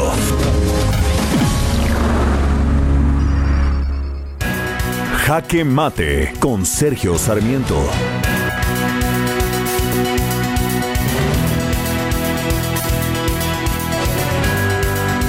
En su conferencia de prensa de ayer, el presidente se refirió a los periodistas y a los medios, pero no, no para ofrecer condolencias por los fallecimientos de Luis Enrique Ramírez o de, o de las periodistas que fueron asesinadas ayer después de su conferencia de prensa, sino para cuestionar nuevamente la cobertura, para cuestionar las críticas. Eh, habló de la radio y habló de que en radio todo el mundo está en contra de sus posiciones Eh, dijo también que pues lo mismo ocurre en los periódicos. Dice, por eso me da gusto porque antes una campaña si no se resistía, ahora es distinto porque la gente está muy consciente, muy avispada, muy informada. Las redes sociales, el boca en boca, el corre, la voz, entonces ya no se le puede engañar al pueblo, aunque todavía hay algunos que se aferran, ya no López Dóriga, sino Lorete Mola, Sarmiento, los columnistas, todos del Reforma, no hay un objetivo vivo plural que no sea tendencioso, que no esté en contra de nosotros uno. Bueno, el presidente se siente agredido. Es curioso porque a lo largo de, los meses, a lo largo de los años, eh, yo he sido bastante positivo con el presidente en algunos temas. Siempre he dicho que ha sido prudente en el manejo de las finanzas públicas y esto se manifiesta en la relativa estabilidad que tenemos en la economía y, por ejemplo, también en el tipo de cambio. Eh, yo fui el casi el único que señaló, por ejemplo, que la casa de Houston de José Ramón, ah, del hijo del presidente de, José Ramón ah, López Beltrán, no implicaba un acto de corrupción y lo hice después de leer un estudio profundo que realizó una firma de abogados allá en los Estados Unidos. Eh, ayer precisamente señalaba yo que estoy de acuerdo con el presidente en el sentido de que hay que eliminar el embargo comercial que Estados Unidos sostiene en contra de Cuba. Es el comentario de que necesitamos un comercio libre en Cuba para que los cubanos sean libres. El presidente, sin embargo, nada más se fija en aquellas, ah, en aquellas expresiones, en aquellas opiniones que son negativas, que son contrarias, no se fija en las que son positivas. Pero de todas formas, Vale la pena señalar que la función de los medios no es aplaudir lo que digan los funcionarios, ni siquiera el presidente de la República. Para eso el presidente tiene un grupo de blogueros y de aplaudidores que a eso se dedican y que reciben fuertes cantidades de dinero del gobierno.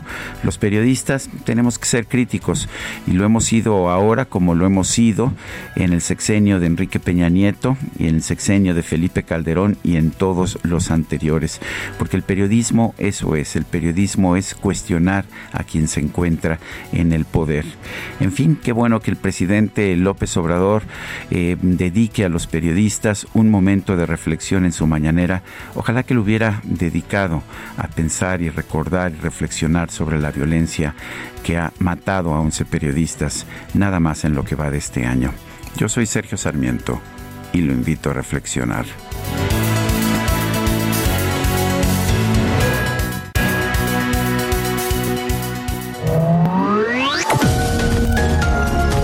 Sergio Sarmiento tu opinión es importante.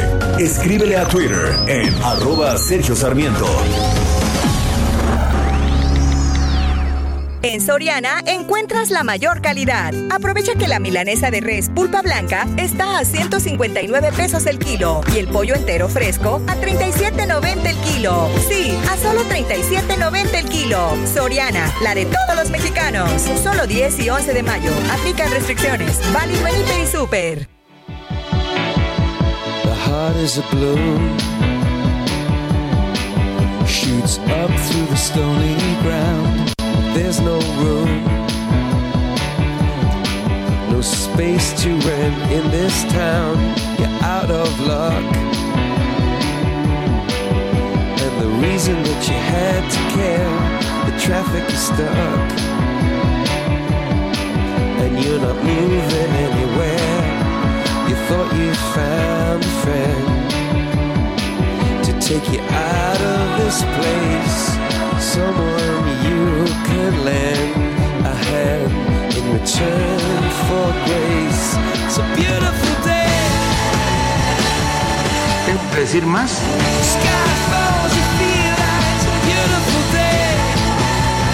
Quiero que sepas, Guadalupe, que hoy es un beautiful day. hoy es un día hermoso y ¿sabes qué? Vale la pena disfrutarlo. Disfrutemos la vida, que no nos dura mucho. Disfrutemos este día apapachemos, fíjate el término, apapachemos a las mamás. Qué bonita palabra. O amamachemos a los papás también cuando llegue su momento. Me Está parece, bien. Me parece muy bien. Ya, ya mero, ¿no? En junio. Eso es, ya mero en junio. Pero aquí lo importante es hoy Hoy hay que ser felices y entender, como nos canta Bono, que it's a beautiful day. hay que disfrutarlo entonces, hay que disfrutarlo, hay que aprovecharlo al máximo y decirles a las personas que están con nosotros, pues cuánto las apreciamos, cuánto las queremos y a las mamás el día de hoy, hombre. Pero qué buen festejo les vamos a dar.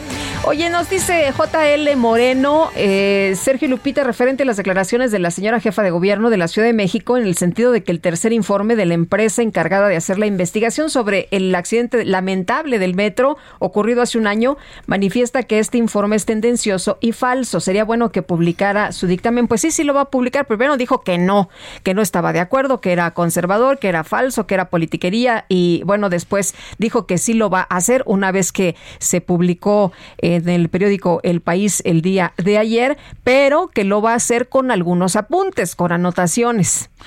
Dice otra persona, en Bolivia de 700 médicos cubanos, solo 205 eran médicos. ¿Por qué en México sería distinto? Son favores políticos que ponen en riesgo la vida y salud de la gente. Silvia Relial. Muy buen día. En mi opinión, el presidente López Obrador busca fuera lo que aquí existe. Hay médicos, maestros, ingenieros de todos los niveles profesionales excelentes, pero sin trabajo. Nuestro presidente es Candil de la Calle. Saludos, Sergio y Lupita. Soy el profesor Fernández de Nicolás Romero en el Estado de México. El presidente López Obrador indicó en la mañanera que está evaluando su participación en la Cumbre de las Américas en junio si Estados Unidos no invita a países como Cuba, Venezuela y Nicaragua. Vamos a escucharlo. Bueno, pues eh, todavía no eh, se resuelve sobre la participación en la cumbre de Los Ángeles, porque nosotros estamos planteando que no se excluya a nadie, porque buscamos la unidad de toda América y sentimos que no debe de haber confrontación, que aún con las diferencias tenemos que dialogar y hermanarnos, todos los americanos. Entonces estamos por resolver sobre este asunto. Bueno, pues es lo que dice el presidente de la República. Todavía estamos por resolver en este asunto. Eh, no se presentaría no, se presentaría a la Junta, a esta cumbre de, las Américas en los Estados Unidos si Washington no invita a países como Cuba, Venezuela y Nicaragua, cosa que es muy probable que no haga. De manera que pues, pues esto significaría que el presidente no asistiría a esa reunión. Y lo que dice es que va a mandar a Marcelo Ebrard, ¿no? En, eh, como una eh, manera de, de protesta precisamente para que se sepa que él no está de acuerdo en la exclusión de nadie. Bueno, Vamos a, otros temas. Eh, fíjese usted que la Suprema Corte de Justicia declaró constitucional la facultad de las autoridades hacendarias de acceder a la información bancaria de personas y empresas sin necesitar de una orden judicial previa. Fueron cuatro votos contra uno y la primera sala del máximo tribunal del país aprobó una jurisprudencia que avala un artículo de la Ley de Instituciones de Crédito en la que establece que el secreto bancario no opera tratándose de información requerida por las autoridades hacendarias federales para fines fiscales. La norma no es contraria al texto constitucional, pues si bien el artículo 16 protege el derecho a la privacidad, la facultad de las autoridades hacendarias para obtener información bancaria sin autorización judicial persigue una finalidad legítima y satisface los requisitos de idoneidad, necesidad y proporcionalidad, es lo que dice el fallo. Bueno, pues según un informe de la Iniciativa Global contra el Crimen Organizado Transnacional, México ocupa el cuarto lugar de las naciones con mayor crimen organizado. Guillermo Vázquez es analista senior de la Iniciativa Global contra el Crimen Organizado Transnacional. Guillermo Vázquez, gracias por tomar nuestra llamada y cuáles son los criterios que colocan a México pues precisamente en el cuarto lugar de las naciones con mayor crimen organizado. Hola Sergio, buenos días. saludos a ti y a todo tu auditorio. Pues mira, este ranking lo, lo obtuvimos después de hacer un análisis durante pues la parte más dura de la pandemia o la primera parte y eh, las principales variables que afectan a México eh, o que posicionan a México como el cuarto lugar son la presencia de grupos eh, mafiosos, de grupos criminales también, que son, de hecho, en, en esas dos variables, eh, es una de las que sale eh, con un ranking más alto. Eh, y así como también la presencia de diversos mercados criminales como la trata y tráfico de personas, el tráfico de armas y por supuesto la, los mercados de drogas ilícitas, ¿no? Primera vez que México ocupa el cuarto lugar de naciones con mayor crimen organizado? ¿Cómo, perdón? ¿Es la primera vez que nuestro país ocupa este lugar, el cuarto lugar de las naciones con mayor crimen? Bueno, pues es la primera vez que, que se genera este ranking y luego entonces eh, o este índice, luego entonces sí es la primera vez que, que, lo tenemos. Desafortunadamente, eh, México salió rankeado eh, en cuarto lugar a nivel mundial, segundo lugar a nivel continental y primer lugar a nivel Centroamérica. Guillermo, ¿qué estamos haciendo mal para estar en esta situación? Pues hay, son varios las, las, los factores que tenemos, digamos, bajos. En primer lugar, bueno, pues como ya les decía, eh, este índice mide mercados y actores criminales y en ambos casos eh, salimos muy altos.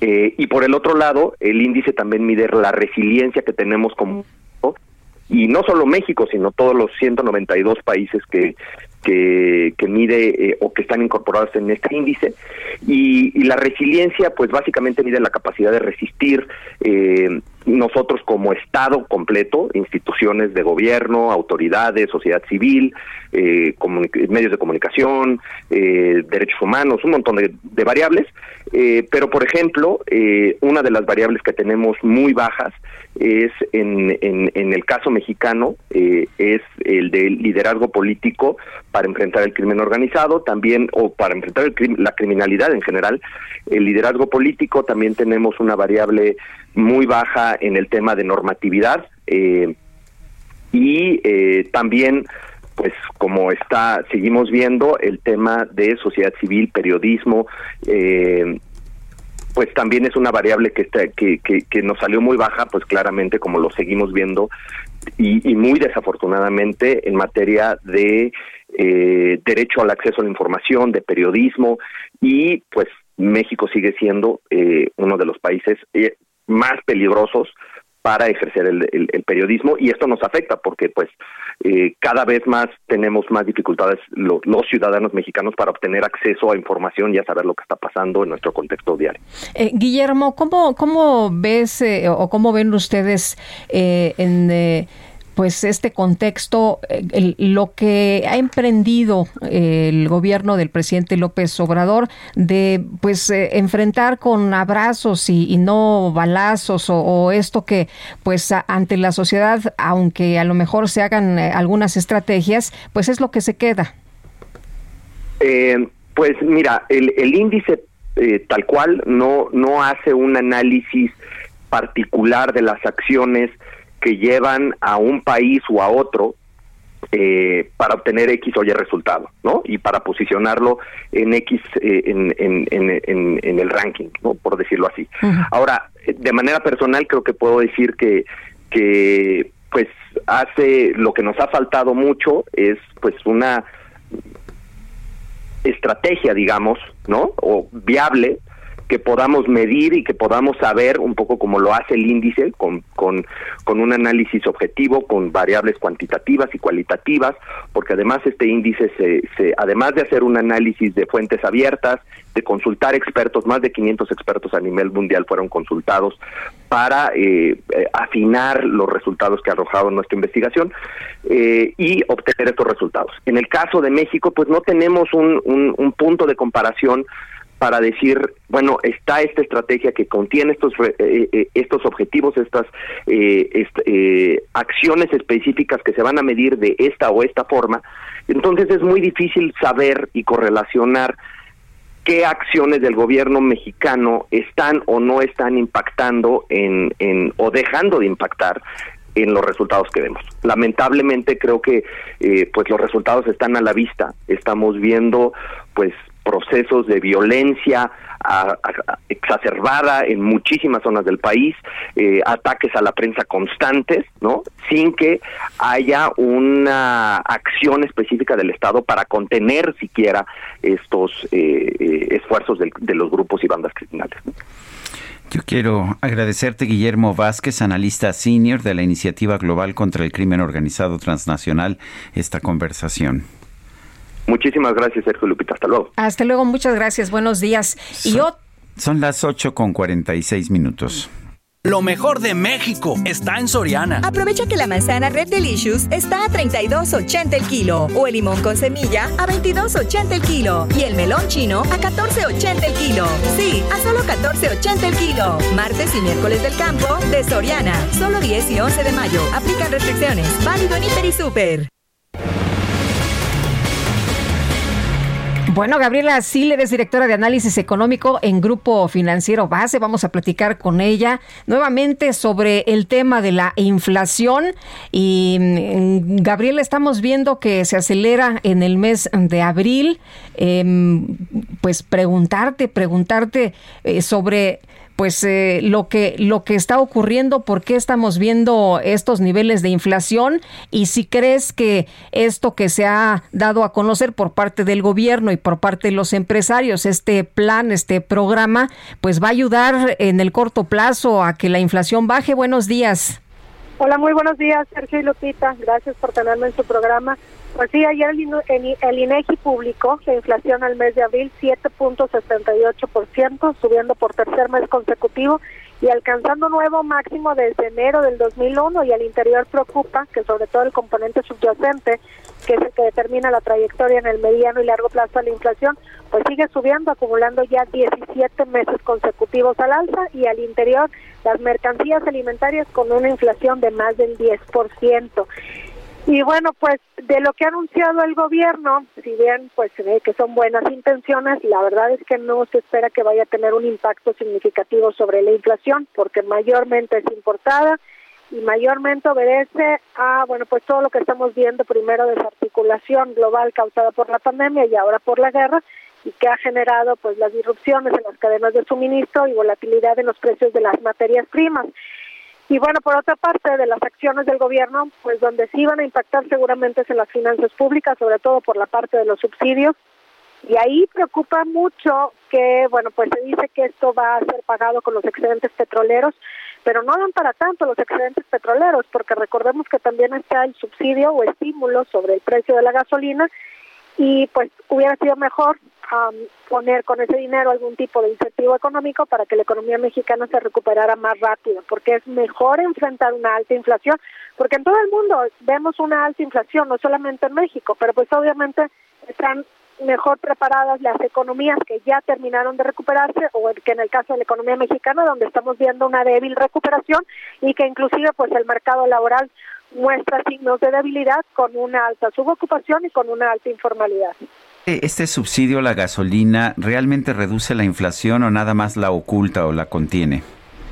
Fíjate que sí suaviza un poco la inflación, pero por ejemplo en el último dato disponible vimos que las gasolinas, tanto la de bajo como alto octanaje, siguen subiendo y a final de cuentas ese subsidio no es la forma más eficiente como se podía haber usado el dinero porque si se quería ayudar a los más pobres, pues a lo mejor hubiera sido directamente pues con vales de despensa, por ejemplo, porque pues no nada más la gasolina es lo que está subiendo, sino sobre todo las mercancías alimentarias que muestran una inflación del 10%. veo frutas y verduras subieron 15.84% el mes pasado.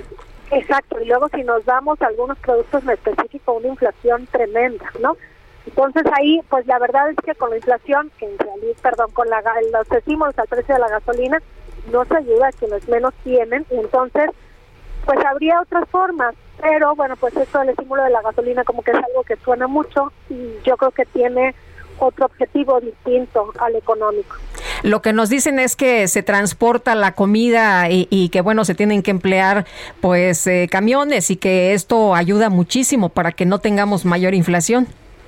Sí, la cosa es que no solamente es la gasolina lo que está subiendo y que pues a final de cuentas siempre es ver qué se pueden o de qué forma se pueden hacer mejor las cosas con los mismos recursos. En el caso de la economía mexicana, las finanzas públicas ya están un tanto apretadas y ahorita pues sí hay excedentes petroleros porque el precio del petróleo ha subido de manera significativa y ese dinero si se hubiera aplicado, por ejemplo, en gasto en inversión física, como estaba presupuestado y que el año pasado, bueno, decían que este año iba a alcanzar un nivel máximo histórico, el gasto público en inversión física y que con esto se iba a generar un efecto multiplicador, pues las finanzas públicas al primer trimestre lo que muestran más bien es un subejercicio, que es como si fuera equivalente a un recorte en el gasto público, en el gasto de inversión física del 33%, mientras que hay un sobreejercicio de más del 50% en lo que tiene que ver con inversiones financieras y otros, en donde está toda la ayuda Pemex.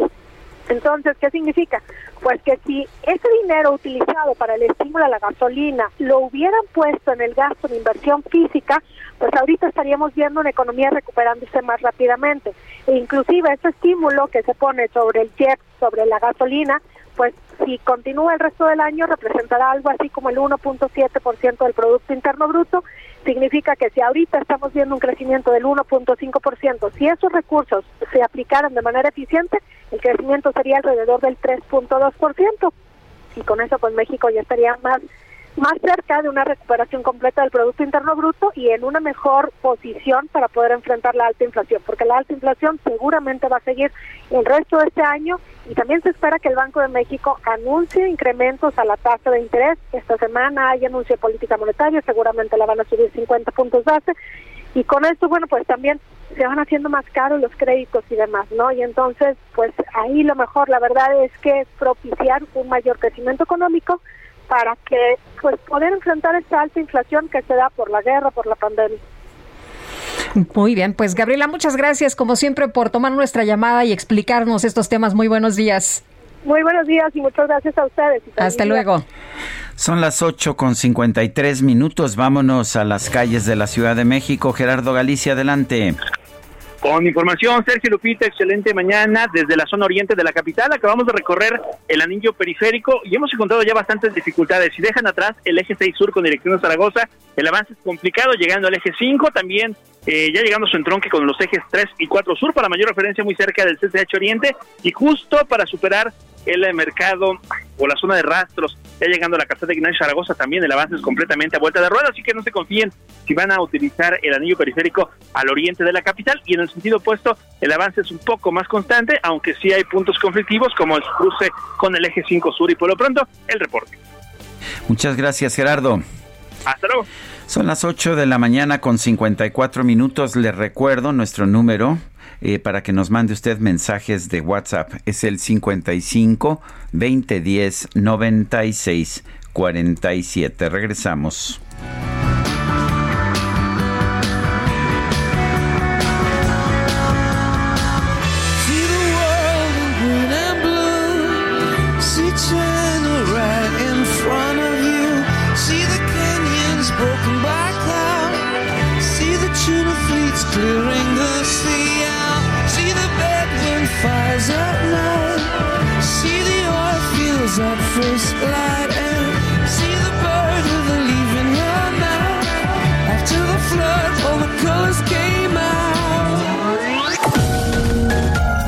Sergio Sarmiento y Lupita Juárez quieren conocer tu opinión, tus comentarios o simplemente envía un saludo para ser más cálida esta mañana.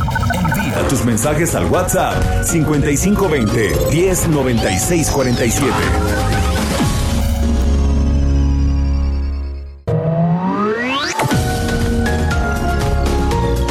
Continuamos con Sergio Sarmiento y Lupita Juárez por El Heraldo Radio.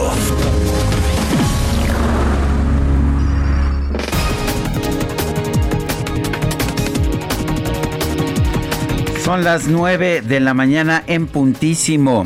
Vamos a un resumen de la información.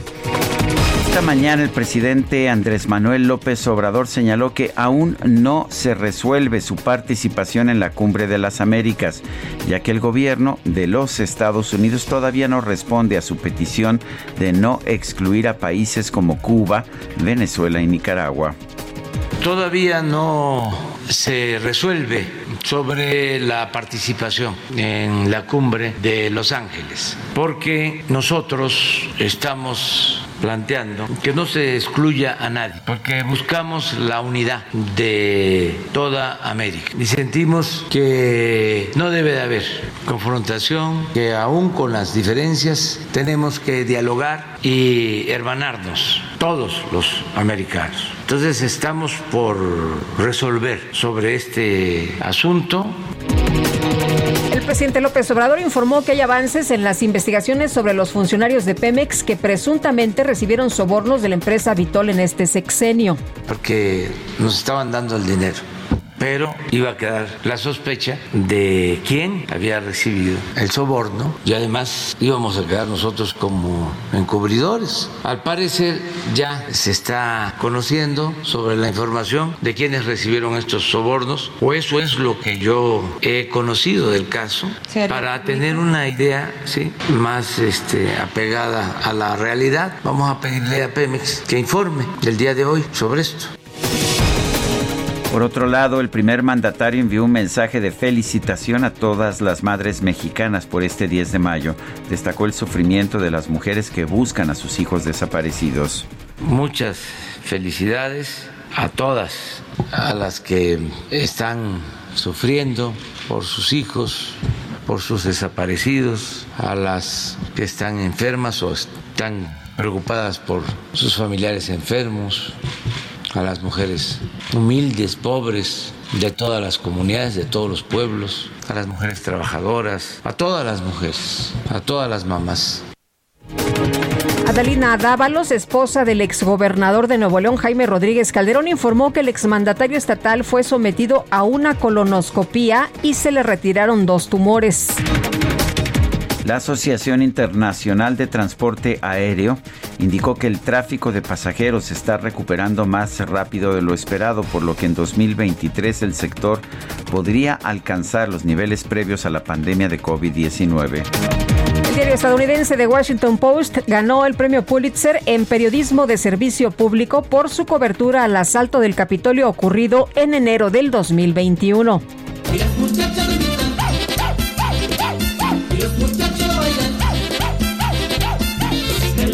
Pues podríamos decir que le hace la competencia a nuestra perrita Frida. El presidente de Ucrania, Volodymyr Zelensky, otorgó una medalla de honor a un perro de raza, Jack Russell Terrier, llamado Patrón. ¿Por qué? Porque ayudó al Servicio Estatal de Emergencias a detectar y desactivar cientos de minas desde el comienzo de la invasión rusa y esto ha permitido salvar muchas vidas. Durante la ceremonia estuvo presente el primer ministro de Canadá, Justin Trudeau. El baile del perrito, el baile del perrito, el baile del perrito, todos quieren bailar. Para Lupita Juárez, tu opinión es importante. Escríbele a Twitter en arroba Lupita Juárez H. I can't believe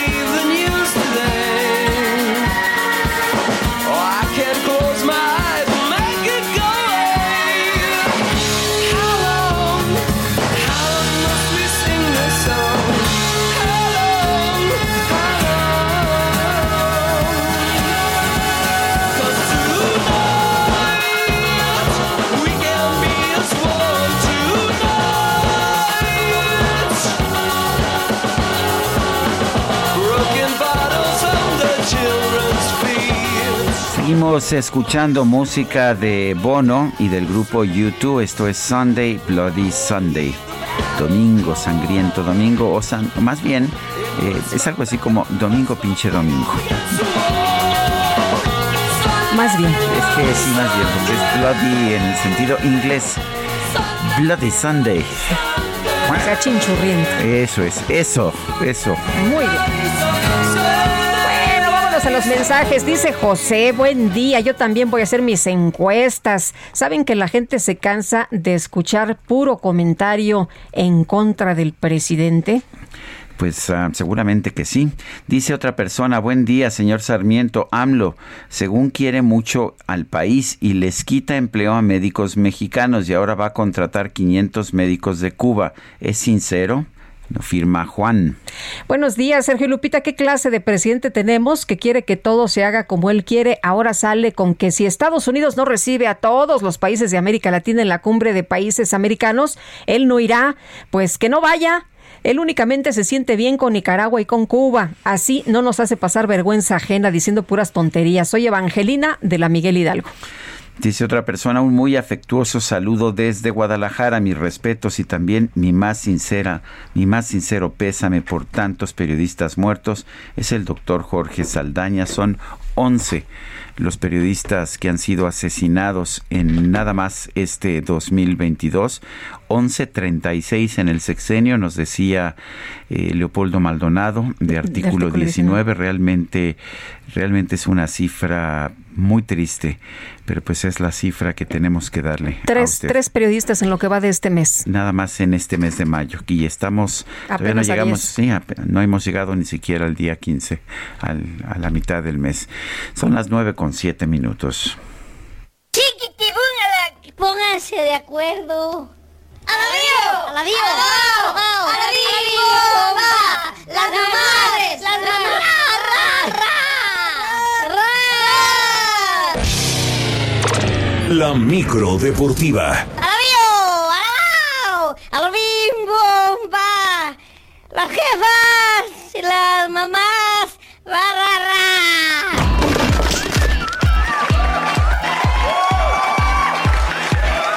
Julio Romero, ¿cómo estás? Así, así, exactamente así. ¿Cómo estás? Muy bien, Sergio Lupita. Oye, la micro ya muy, muy ambientada. Sí, la, verdad es que sí, la verdad es que sí. Este, ya a las mamás, a las jefas, antes les decían cabecitas de algodón, pero ya creo que a muchas ya les, ya no les gusta porque no, porque no son cabecitas de algodón. no, ya, ya, lo consideran como, No, pero aparte ya las, las mamás eh, son muy, muy guapas y muy Claro, claro, claro, sí, por muy supuesto. Muy deportistas. Y muy rockeras. No, hombre. Sí, sí, sí. Saludos a este, saludos a la mía donde quiera que se encuentre. Me decía, ay, hijito, ya vas a empezar con tu música. Está bonita, pero bájale dos rayitas. ay, dices el Bob Dylan, ¿verdad? Sí, ah, pero bájale, bájale. Pon, pon a Juan Gabriel. saludos, saludos a todas. Una felicitación y un abrazo. Que se la pasen extraordinariamente bien hoy a todas, todas en su día. Oigan, pues vámonos aventando la lámina informativa este martes. Se dieron a conocer ya las fechas y los horarios para lo que serán los cuartos del final de la liguilla por el título en el fútbol mexicano. La actividad, pues así de rápido, ya arranca el día de mañana con dos duelos. El equipo del San Luis estará recibiendo a los Tuzos del Pachuca. El duelo arranca a las 7 de la noche en el estadio Alfonso Lastras y para las 9 en el Cuauhtémoc, la franja del Puebla recibirá a las Águilas del América. Se espera un entradón el día de mañana allá en el estadio Cuauhtémoc. Saltan como favoritos Pachuca y América. Para el jueves, para el jueves a las 7 de la noche en la cancha del Estadio Azteca, Cruz Azul que batalló de más para eliminar a Necaxa estará recibiendo a los Tigres del Lau de Nuevo León 19 horas y a las 9.5 el clásico tapatío, las Chivas Rayadas del Guadalajara contra los rojinegros del Atlas. Así es que, pues descansaron, descansaron este fin de semana Pachuca, América, Tigres y Atlas, los primeros de la tabla general. Pues así las cosas con la liguilla por el título, los cuartos de final que se esperan bastante, bastante atractivos. Y por cierto, por cierto, luego de quedar eliminados por goleada ante las Chivas el pasado domingo, Los Pumas comenzaron su reestructuración y anunciaron las primeras bajas para la siguiente campaña. En un comunicado, la directiva universitaria informó que el extremo Sebastián Saucedo, de origen estadounidense, y el atacante brasileño Rogero de Oliveira terminaron su relación laboral. Saucedo pues, estuvo lesionado en las últimas semanas y no pudo ser tomado en cuenta por el técnico Andrés Lilini, mientras que Rogero pues tuvo un poco más de oportunidades, pero quedó lejos de los objetivos que esperaba la escuadra universitaria. Se habla también de que Juan Ignacio Dineno, la máxima estrella de Pumas, el goleador, pues es pretendido por varios equipos, uno de ellos Cruz Azul, a ver qué es lo que sucede. De por sí Pumas está pues con una plantilla muy muy limitada, ahora deshaciéndose de sus jugadores importantes, pues ahí les encargamos. Bueno, cuartos de final en eh, la Liga Femenil MX, qué juego el día de ayer allá en la cancha del Estadio de las Chivas. Las Chivas vencieron 3 por 2 a los Pumas, a las Pumas y global de 5 por 4 y están en las semifinales. Qué juego tuvo que venir de atrás el equipo de las Chivas Rayadas. Juan Pablo Alfaro, técnico de este conjunto tapatío, aseguró que jamás pasó por su mente la eliminación a pesar, a pesar de estar abajo en el marcador y tener que venir de atrás ante su afición. Escuchamos a Juan Pablo Alfaro, técnico del equipo femenil de Chivas.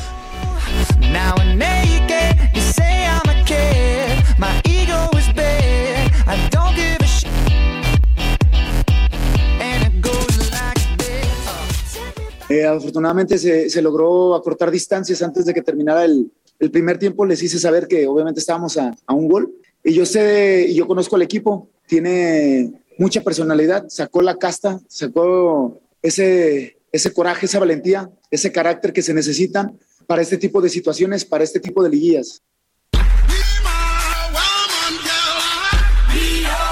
Pues de tal manera, Chivas elimina a Pumas en el varonil y el día de ayer en la femenil. Monterrey, Monterrey venció 2 por 1 al equipo de Cholos, 3 por 1 en el global. De, eh, tal manera, ¿cómo se van a jugar las semifinales? Liga Femenil MX, Liga Femenil, Tigres contra Chivas. Monterrey estará enfrentando a las Tuzas del Pachuca. Duelos bien, bien atractivos. La verdad es que este fútbol femenil en nuestro país ha ido tomando importancia ha venido tomando relevancia y se ven muy buenos juegos. En otras cosas, actividad en el béisbol de las grandes ligas. El día de ayer, duelos que llamaron la atención. Los Piratas de Pittsburgh blanquearon cinco carreras por una a los Dodgers de Los Ángeles. Segunda derrota para el mexicano Julio Urias. Resultó el pitcher derrotado, el, sinaloense Urias trabajó por espacio de seis entradas. Eh, le hicieron dos carreras, se pegaron seis hits, cuatro ponches, un cuadrangular.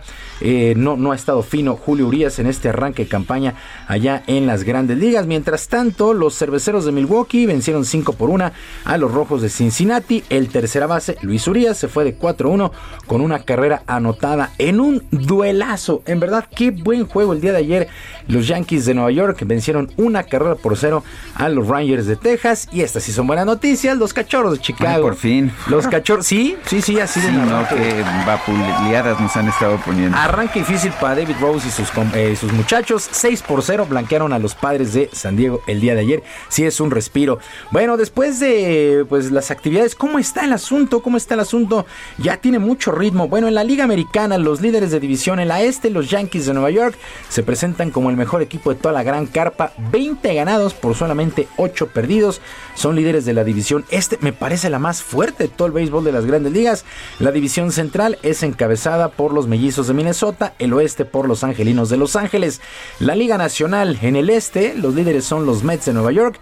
En la central están los cerveceros de Milwaukee. El oeste, los Dodgers de Los Ángeles, que también tienen 20 victorias, pero tienen 10 derrotas. Pues así las cosas con el béisbol de las grandes ligas.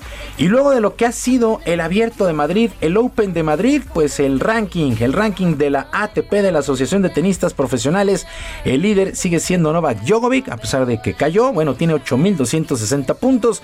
Está por delante del ruso Daniel Medvedev, que tiene 7.990 univales. ¿Eh? ¿Quién no ha jugado? sí, también no, no ha jugado. Ni, en, Madrid ni en España, sí. Sí, de todas maneras. En Monte Carlo tampoco. Eh, Monte Carlo no tampoco jugó, pero está ahí pegadito, ¿eh? son 7.990 puntos.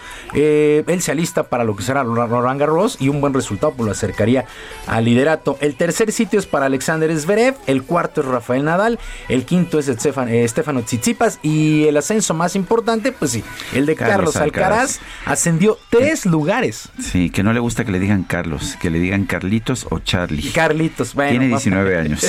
pues sí, con 19 años, ya pues se le es quitará. Carlitos. ya, ya se le quita. Después será, en algún momento será Don Carlos en Don su vida. Carlos. Bueno, el ascenso más significativo, tres lugares y ahora Qué es sexto gran en el tenista ranking. es, ¿eh? Mira que me gusta mucho el tenis. eh, lo veo jugar desde que tenía 15, 16 años a Carlos Alcaraz. Es espectacular. Y sabes que también tiene mucha conexión con la gente. Tiene mucha conexión con la gente porque, por ejemplo, Tsitsipas, que también es un gran jugador, pero de repente como que tiene ahí su... Ajá, exacto, es muy frío. Pero Carlitos se gana al público, pero bien fácil, bien, bien fácil. Eh, también la manera de celebrar los puntos ayuda, ayuda Sí. mucho para conectar con la, con la afición. Este Carlitos Alcaraz, bueno, pues es sexto, sexto en el ranking de la ATP. Y luego de dos medallas olímpicas, cuatro medallas de campeonato mundial, 15 panamericanas, 9 centroamericanas, pues la clavadista, la clavadista Paola Espinosa anunció el día de ayer su retiro del deporte de los clavados. Participó en cuatro Juegos Olímpicos desde Atenas 2004, Beijing 2008, Londres 2012 y Río 2016. Ahora a sus 35 años asegura que prácticamente cumplió todos sus sueños y todos sus objetivos.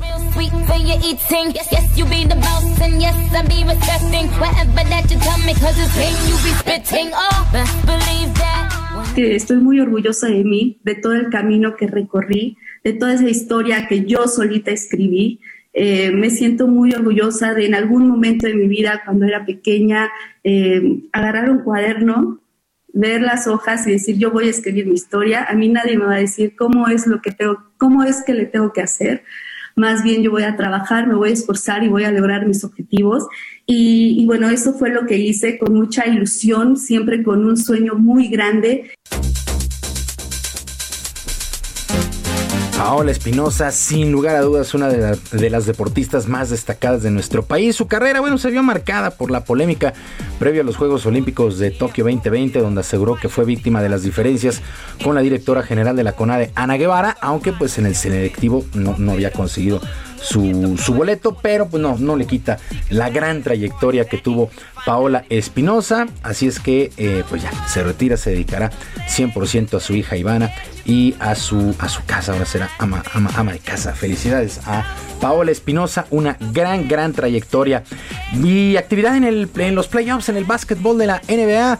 El día de ayer los Celtics de Boston vencieron apuradamente 116 a 108 a los Bucks de Milwaukee y empataron a dos juegos por bando la semifinal de la conferencia del oeste, mientras que los guerreros de Golden State vencieron 101 a 98 a los Grizzlies de Memphis, que la verdad hicieron su mejor esfuerzo, pero no les alcanzó y ahora los guerreros de Golden State están con ventaja de 3 a 1 en este compromiso que es a ganar 4 de 7, para no variar, destacó Stephen Curry con este equipo de los guerreros de Golden State, 32 puntos para el día de hoy, con el compromiso empatado a dos juegos por bando, el calor de Miami estará enfrentando a los 76 de Filadelfia y también 2 a 2 en la conferencia del oeste, los Mavericks de Dallas con Luka Doncic en un muy buen nivel, enfrentando a los Soners de Phoenix, pues es la actividad para el día de hoy en las semifinales de conferencia en el básquetbol de la NBA. Sergio Lupita, amigos del auditorio, la información deportiva este martes, que es un extraordinario día. Les recuerdo nuestras vías de comunicación en Twitter. En Twitter estoy en arroba jromerohb, en arroba jromerohb, además de nuestro canal de YouTube, Barrio Deportivo. Barrio Deportivo, todos los días a las 7 de la noche en YouTube, con mucha diversión. Y por supuesto, pues hay de refilón información deportiva. Muy bien, mi querido Julio, muchas gracias. Al contrario, que es un extraordinario martes y de nueva cuenta, un abrazo y un beso a todas las mamis. Gracias, Julio.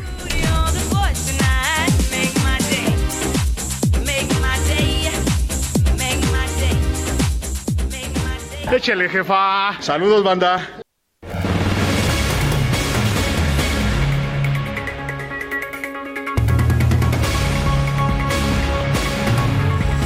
Bueno, han, han- detenido a un hombre por fraude en viajes turísticos. Ofrecía viajes, ofreció viajes al Mundial de Brasil en 2014, pero eran viajes falsos. Mayeli Mariscal, cuéntanos. Hola, ¿qué tal? Muy buenos días. Buenos días también a todo el auditorio. Pues así es, en la Ciudad de México se logró la detención de Lorenzo R., quien sería el responsable de fraudes en viajes turísticos. Gran parte de estos, como mencionaba Sergio, al Mundial de Brasil en el año 2014. El operativo fue coordinado entre autoridades de la Fiscalía de Jalisco y de la Ciudad de México. Eh, se detuvo en la delegación Cuauhtémoc y es que, bueno, hay una denuncia presentada por una empresa que también se dedica al tema turístico de aquí de Jalisco. A principios de año del 2011 comenzó las relaciones comerciales con el ahora detenido y eh, era proveedor de diferentes eventos deportivos y viajes. Eh, la empresa logró acreditar eh, depósitos por cerca de dos millones, más de dos millones de dólares para estos viajes. Sin embargo, pues nunca se llevaron a cabo. Y bueno, el detenido Lorenzo R ya fue trasladado a Jalisco, en donde fue puesto a disposición del juez decimoprimero de lo criminal, quien resolverá su situación jurídica. Esa es la información desde Jalisco, Sergio. Mayeli Mariscal, muchísimas gracias. Excelente día para todos. Gracias, igualmente, Mayeli. ¿Y quién dice que las mamás no te impulsan para que cumplas tus sueños, para A que te vuelvas emprendedor, mi querido Sergio? Fíjate que esto les pasó a Londra, María y Norma, que crearon la chancla voladora, esta que ¿La alguna qué? vez... La chancla voladora. Pero en piñata. Híjole. Esta que, pues alguna vez a todo niño alcanzó, ¿no? Bueno, dicen que aquí que no a todos, ¿eh? Que no a todos, que solo algunos. Esto después de haber cometido alguna travesura, pues ya ves que muchas mamás usan la chancla, sí, de repente haces enojar y ándale, se la quitan y tienen una puntería que qué barbaridad. Oye, y estas chavas idearon y produjeron una piñata en forma de sandalia, pero aparte muy ingeniosas, colocaron estas frases típicas que diría, pues alguna mamá, ¿te manda solo o qué? Mientras vivas en esta casa, la que manda soy yo. ¿Me estás avisando o me estás pidiendo permiso? Estas son algunas de las frases. Y la verdad es que esta piñata de la chancla correctiva ha tenido mucho éxito y ha logrado que estas jóvenes mujeres emprendedoras pues tengan, tengan eh, este, pues ya sabes, esta pequeña compañía y la verdad es que les va muy bien gracias a su mamá. Son las 9 con 21, sí, y efectivamente son impulsoras las mamás, ¿no? bueno, bueno, son las 9 con 21. Eh, eso me gusta de, del sistema de libre empresa, que cualquier persona que tiene los deseos de mejorar lo hace no por burocracia, lo hace porque tiene ganas y no importa si eres mujer, hombre, si eres mamá, si no eres mamá. Eso es lo que me gusta de la libertad económica. Pero vámonos ahora al Panteón de Dolores. Ahí se encuentra nuestro compañero Israel Lorenzana. Adelante, Israel. Uy, se parece- cortó. Bueno, eh, nos ya nos decían nuestros compañeros que muy temprano se abrieron las puertas de los panteones en la Ciudad de México y en el país hay un gran operativo, por supuesto, y como ustedes saben, pues se acostumbra a que muchas personas que han perdido a sus mamás el día de hoy lleven flores. Bueno, vamos ahora con Cintia, Cintia Stettin. Ella anda por por el anda, anda en la Miguel Hidalgo. En la Miguel Hidalgo están alistando un operativo eh, de panteones para este Día de las Madres. Cintia Stettin, adelante. ¿Qué tal? Muy buenos días a ustedes y al auditorio. Pues en este Día de las Madres, la alcaldía Miguel Hidalgo informó que tiene listo un operativo de seguridad y protección civil que tiene por objetivo salvaguardar la integridad de los visitantes que acudan a los panteones Dolores y Sanctorum.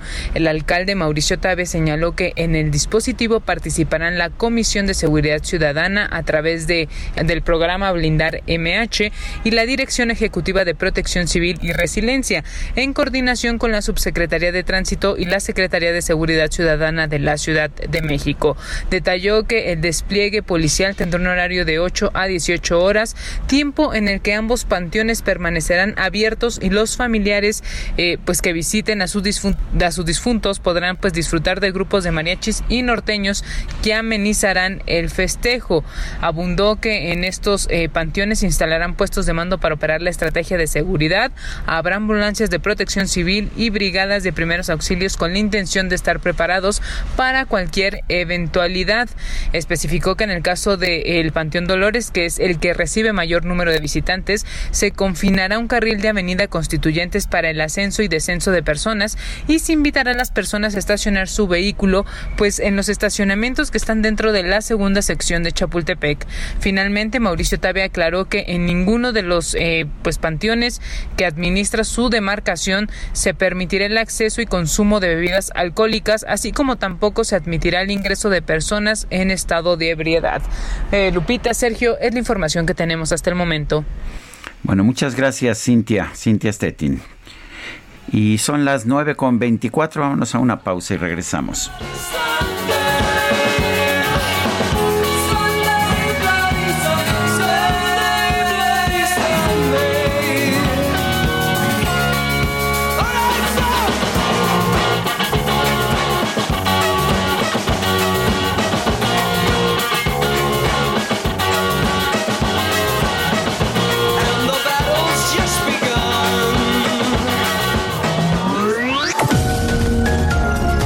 Sergio Sarmiento y Lupita Juárez quieren conocer tu opinión, tus comentarios o simplemente envía un saludo para ser más cálida esta mañana. Envía tus mensajes al WhatsApp 5520 109647.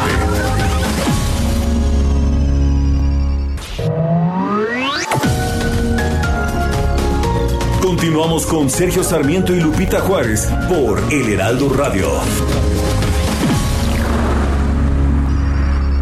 Gastrolab. Historia, recetas, materia prima y un sinfín de cosas que a todos nos interesan. Hola amigos del Heraldo Radio, soy el chef Israel Arechiga de Gastrolab y hoy les voy a dar un tip para poder usar una lata de atún de manera diferente y no con el típico pico de gallo que si bien es delicioso, podemos usar ahora otros ingredientes e incluso mezclar proteína con carbohidrato de una manera muy sencilla. Así que si tienen una lata de atún de preferencia en agua, si estamos cuidando la línea, pues vamos a usarla y la vamos a mezclar con un poco de cebolla morada picada, con un par de cucharadas de aceitunas de preferencia negro morada, esta calamata de origen griego que es espectacular que encontramos en cualquier mercado y que si viene con semilla lo único que tenemos que hacer es abrirla como si fuera un aguacate pero en pequeñito. Después le vamos a poner un poco de mayonesa Dijon, una cucharada de jugo de limón, un poquito de cilantro fresco picado, pimienta negra y si tienen un poquito de aguacate también le podemos poner un poco de aguacate. Así que bueno, con estos ingredientes podemos hacer una ensalada muy rica de atún, muy sencilla, muy completa y sobre todo es una preparación diferente a lo que estamos acostumbrados.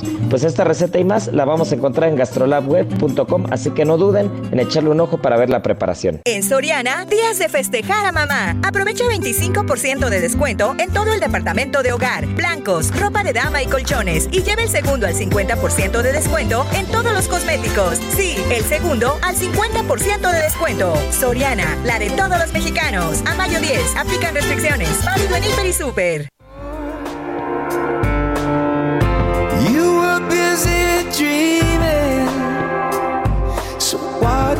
Wake up for?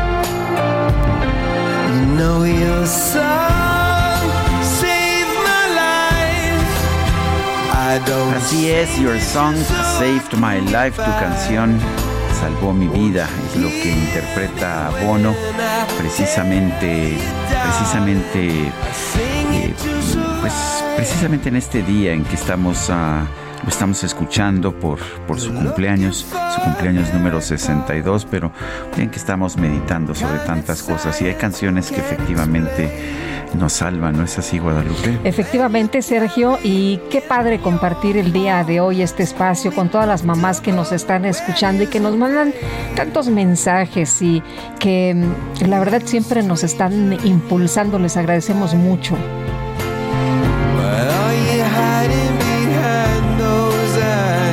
Además, mujeres tan admirables, ¿no? Iba yo a decir otra palabra, pero admirables, fregonas. Bueno, así son las mamás siempre, fregonas. Son las 9 con 33 minutos. Tenemos mensajes de nuestro Sí, sí, público. sí. Doña Silvia Pichón nos dice, buenos días, Sergio Lupita. Feliz día de las madres. Envío la chancla voladora, ¿eh? Uf, uf, Silvia Pichón. Doña Silvia, no la haga. Bueno, dice otra persona, eh, es Juan Carlos Hernández desde Salamanca, Faro del Bajío. Dice Sergio, ¿tú crees que si USA le quita el embargo comercial a Cuba, este lo va a agradecer? Seguramente gritará a los cuatro vientos que doblegó al imperialismo yanqui. Todos sabemos el actuar del comunismo socialismo. eh, Juan Carlos Hernández. A ver, lo que yo pienso es que los embargos económicos no ayudan a nadie, son injustos por definición. Yo creo que la gente debe comerciar, pero la experiencia en Europa Oriental, allá en los años 80 y en los años 90, nos reveló que la apertura comercial, el que la gente pueda tener objetos de consumo, hace que rechacen el comunismo porque quieren tener comercio libre, quieren tener ah, la propiedad de, los mejores bienes y servicios que puedan tener. No hay antídoto más fuerte eh, pa- para el comunismo que el libre comercio, que la libertad económica. Eh, eh, seguro Es sí, es se- eh, sí, y seguro sí lo dirán, pero qué importa, ¿no? Si se quita el embargo. Oye, este, no sé si han visto Pero nuestros además, si la gente puede vivir mejor, que Claro, que viva mejor. que viva mejor. ¿No, ¿No ves la situación que, que ocurre en Cuba? Aunque muchos Es soñadores mexicanos que son eh, funcionarios y que son legisladores digan que es muy bonito eh, vivir en Cuba pues la verdad la situación está muy grave. Cuba. No, no viven allá, no tienen el sistema eh, de salud de allá, no tienen el sistema de educación de allá, no tienen lo- los sistemas de alimentación y cupones para que te den de comer. Eh, pues la situación no está tan, tan padre. Es ¿eh? muy complicado. De Sí. hecho, Cuba era uno de los países más ricos de América Latina. Hoy es uno de los países más pobres de América Latina. Lo mismo le ha pasado a Venezuela. Pero la verdad es que esto no se demuestra, eh, pues esto no lo logras con un embargo que nada más se convierte en una especie de excusa para para Ellos se justifican, sí. ellos se justifican. Estamos pobres por culpa de aquellos. Eh, de o sea, no porque nosotros no invertimos, Así no porque es. nosotros no hacemos nada, sino por culpa de, de otros. Oye, y yo no sé si eh, nuestros amigos del auditorio han visto un documental en Netflix que les he recomendado aquí en este espacio. Ojalá que lo puedan ver. Es una mirada a Cuba. Se llama Cuba and the Cameraman, Cuba y el hombre de la cámara. Échenle, échenle una visitadita. La verdad es que, pues, para aprender un poquito de cómo son las cosas por allá. Y nos dice otra persona al auditorio, Cristina, es vergonzoso que el presidente hable de la hermandad todos los días en su mañanera y difame y acuse y señale a sus propios gobernados. En fin, así la hipocresía. Bueno, son las 9 con 36 minutos. La Fiscalía General de la República, a través de la Policía Federal Ministerial de la Agencia de Investigación Crimin- Criminal, dio cumplimiento a una orden de aprehensión en Veracruz en contra de una persona por su probable responsabilidad en el delito de fraude realizado a Banobras por más de 1.250 millones de pesos. Esta orden judicial fue librada por el juez séptimo de distrito en procesos penales de la Ciudad de México y se cumplimentó en contra de Rafael C. en la colonia Culturas Veracruzanas de la ciudad de Jalapa, Veracruz. Con esta acción se causó un perjuicio patrimonial para el Banco Nacional de Obras y Servicios Públicos, Banobras, eh, y por lo anterior la persona aprendida fue puesta a disposición del juez que lo requiere en el interior del reclusorio preventivo Varonil Sur, allá, allá en Veracruz. Bueno, la Fiscalía General de Justicia de Nuevo León confirmó que fue localizado el cuerpo de Yolanda Martínez, esta mujer que estaba desaparecida desde el 31 de marzo. Daniela García con todos los detalles. Daniela, ayer nos partía el corazón el, el papá de, de Yolanda que pues está internado y que él decía que pues eh, no podía encontrar a su hija porque no tenía dinero y porque no sabía cómo usar el Facebook. Cuéntanos, buenos días. ¿Qué tal, Lupita? Sergio, muy buenos días. Pues sí, Lupita, como bien lo mencionas, ayer se da eh, esta confirmación. El domingo por la tarde se localizó un cuerpo en descomposición en el municipio de Juárez, en un terreno baldío, y finalmente ayer se confirma que se trataba de Yolanda Martínez. Eh, anoche incluso la Fiscalía General de Justicia de Nuevo León confirmó que junto al cuerpo de Yolanda se localizaron recipientes de veneno que podría haber ingerido ocasionándole la muerte. El vicefiscal Luis Enrique Orozco Anoche atendió a los medios de comunicación junto al padre de Yolanda, cuando pudieron reconocer el cuerpo, y él comentó que se cree que se trata de sustancias peligrosas de control de plagas, porque estarán analizando las pruebas para comprobar que habría ingerido esta sustancia. Agregó que aún no se ha terminado con la autopsia de la mujer, por lo que todavía se desconocen las causas de su muerte, incluso no han comentado si lo habría ingerido ella por su cuenta o alguien más, Lupita, pero lo que sí comentaron es que se analizarán cabellos para conocer qué fue lo que ingirió. Reveló también que colaborarán con especialistas eh, eh, internacionales para esclarecer qué fue lo que sucedió en el caso de Yolanda, quien como recordemos fue vista por última vez con vida el 31 de marzo de este año. Bueno, mencionabas tú al padre de Yolanda Lupita, él acudió a reconocer el cuerpo de su hija y agregó que buscará que también se realice una autopsia de forma particular. También, bueno, pues agradeció a la población y a los voluntarios que han colaborado para encontrar a su hija en las pasadas semanas. Sabemos que, que han eh, pues tenido gran apoyo de parte de la población, hay voluntarios que han estado acompañándolos y bueno, pues lamentablemente se confirma eh, pues el fallecimiento de su hija en esa en este terreno baldío. Ay, bueno, Daniela, muchas gracias, muy buenos días. Al contrario, Lupita, muy buenos días. Hasta luego. Y todos los días asesinan a mujeres en este país, alrededor de 11 más 7 que eh, desaparecen también en nuestro país. Son desaparecidas en nuestro país. En Tamaulipas se estima que unas 30 mil madres van a pasar el 10 de mayo buscando a sus hijos, ¿sí? O esperando que regresen. Carlos Juárez, adelante. Hola, ¿qué tal? Muy buenos días. Sergio Lupita, un gusto saludarlos desde Tamaulipas para comentarles que se estima que en esta entidad unas 30.000 madres van a esperar pasar este 10 de mayo buscando a sus hijos o esperando a que regresen a casa. La cifra de personas desaparecidas es alarmante, así lo lamentó la activista Delia Quiroa. Manifestó que las cifras se remontan desde el 2010, siendo las ciudades de Nuevo Ladero, Miguel Lemán, Reynosa, Matamoros, Río Bravo, Victoria, Tampico y Hermante, donde más casos se han reportado. Así lo detalló la integrante de la Colectiva Nacional de Víctimas, 10 de marzo. Manifestó que junto a su madre están esperando a que regrese uno de sus hermanos, incluso la señora María Isela Valdés Chaides, quien es madre de Roberto Quiroa, manifestó que anhela volver a abrazar a su hijo, a quien recuerda como un muchacho alegre que le gustaba la música y aparte le da por cocinar para ayudarla a vender comida. Así la información desde Tamaulipas, Sergio Lupita, muy buenos días. Carlos Juárez, gracias por este reporte. El gobierno y aerolíneas acordaron ordenar el sistema aeroportuario. Funcionarios del gobierno federal y empresarios de la industria de la aviación se reunieron, como se lo adelantábamos ya muy tempranito, en la Secretaría de Gobernación, donde acordaron ordenar el espacio aéreo capitalino. En este encuentro se habló sobre las medidas que se deben adoptar para evitar que se repitan estos incidentes como el del sábado pasado en el Aeropuerto Internacional de la Ciudad de México entre dos aviones de Volaris que se acercaron muchísimo. El encuentro tuvo una duración de una hora con diez minutos y en él participaron el secretario de Gobernación, Adán Augusto López, el subsecretario de Transportes, Rogelio Jiménez Pons, también funcionarios de la Secretaría de la Defensa y de Marina, del Aeropuerto Internacional de la Ciudad de México y del AIFA, y representantes de diversas aerolíneas operadoras. La reunión de trabajo se desarrolló a puerta cerrada y al salir de la CEGOV a bordo de sus vehículos, pues no dieron eh, declaraciones a la prensa, pero bueno, pues lo que es importante es que hay esta reunión y que todo el mundo se ponga a trabajar en beneficio de la seguridad, que eso es lo, relevante aquí del tema. Bueno, pues ah, me parece que, que pues deben ser los especialistas los que resuelvan este tema y, y, no pues los políticos que después salgan y digan una declaración, porque parece muy fácil, como ha dicho Rogelio Jiménez Pons, ah, pues mandamos a una cuarta parte de todos los vuelos obligatoriamente a la, IFA, y así resolvemos el asunto.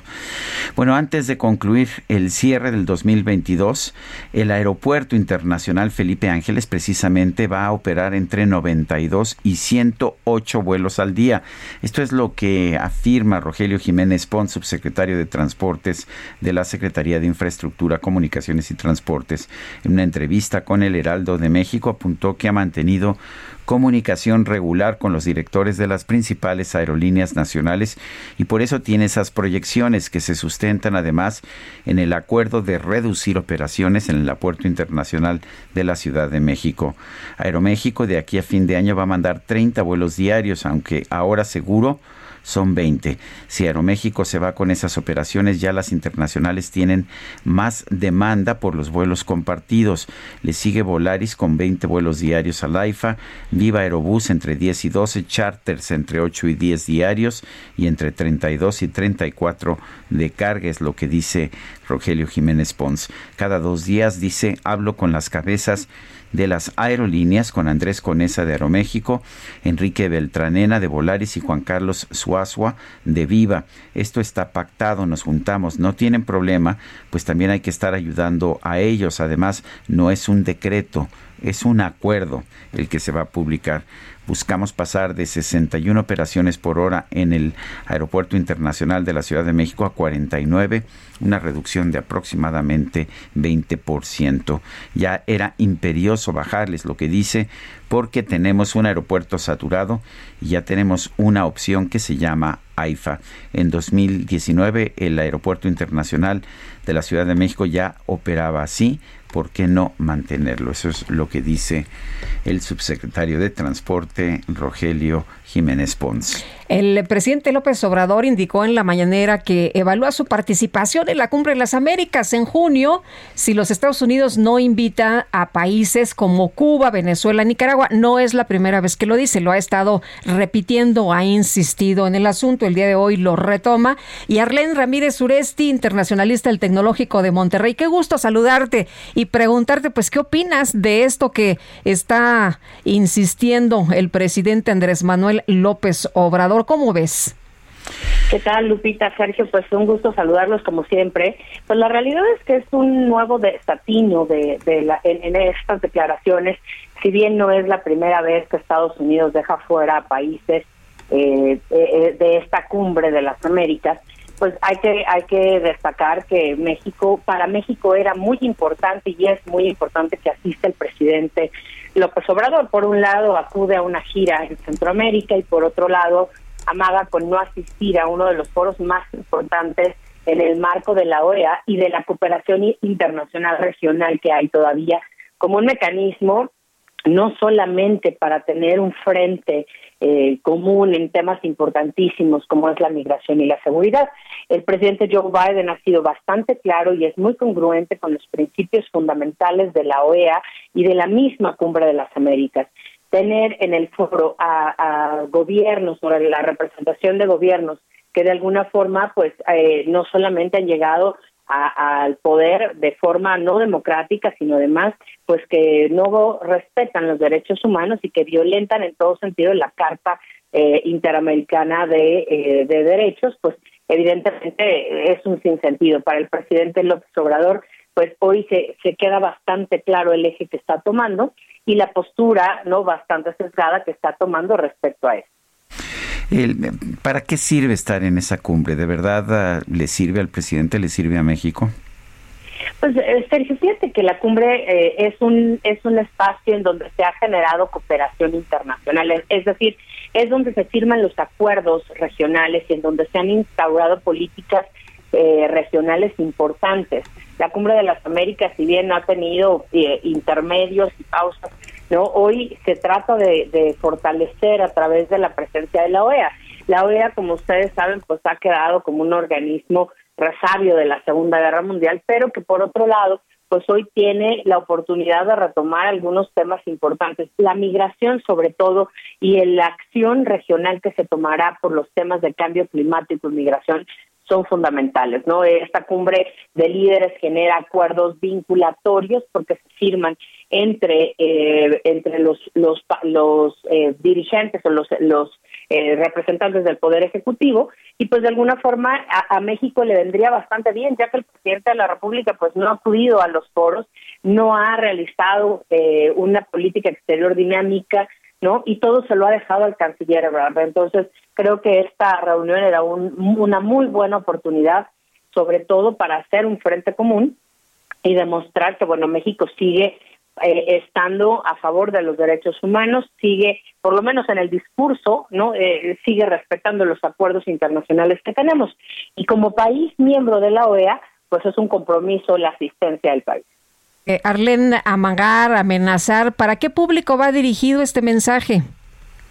Pues bueno, definitivamente eh, es un mensaje que va dirigido para para la para aquellos que, que piensan que el apoyo a los países que han eh, que tienen gobiernos antidemocráticos, no en, en, en esta eh, retórica de la fraternidad universal que por supuesto pues es un discurso propio que le habla a un sector bastante específico de la población, a un electorado cautivo, no a un voto duro que tiene eh, el presidente, pero además que creo que de alguna forma pues trata de, de- de sintetizar lo que vimos en la en la gira del fin de semana pasado del presidente de la República, en donde pues abiertamente se da el respaldo a regímenes que a todas luces pues no son regímenes democráticos, son regímenes además que atentan contra los derechos humanos de su propia población y en donde en realidad pues vemos un estado fallido, ¿no? Estados eh, con, con problemas bastante grandes que no tienen eh, en realidad un ejercicio del Estado de Derecho de acuerdo a las normas del derecho internacional.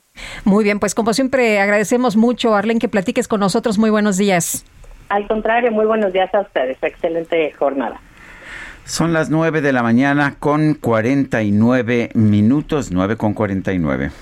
Lo mejor de México está en Soriana. Aprovecha que la manzana Red Delicious está a 32.80 el kilo o el limón con semilla a 22.80 el kilo y el melón chino a 14.80 el kilo. Sí, a solo 14.80 el kilo. Martes y miércoles del campo de Soriana. Solo 10 y 11 de mayo. Aplican restricciones. Válido en Hiper y Super. Desde Palacio Nacional, el presidente López Obrador advirtió que no acudirá a la cumbre de las Américas si se excluye a Venezuela, Nicaragua y Cuba. Explicó que el canciller Marcelo Ebrard acudiría al encuentro en su representación. Si se excluye, si no se invita a todos, va a ir una representación ¿Quién del gobierno de México, pero no iría yo. ¿Quién iría a su representación? Se- eh, me representaría el canciller ¿Y Marcelo. cuál sería el mensaje? ¿Sería un mensaje de protesta? Sí, porque no quiero que continúe la misma política en América. Y quiero en los hechos en hacer valer la independencia, la soberanía y manifestarme por la fraternidad universal.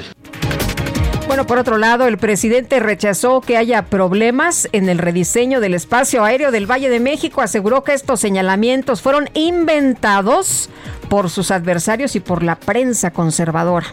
No hay ningún problema de rediseño. Eso lo inventaron nuestros adversarios y la prensa conservadora, en especial Reforma. Entonces no hay, así lo sostengo categóricamente, ningún problema de rediseño en el manejo del espacio aéreo. Al contrario.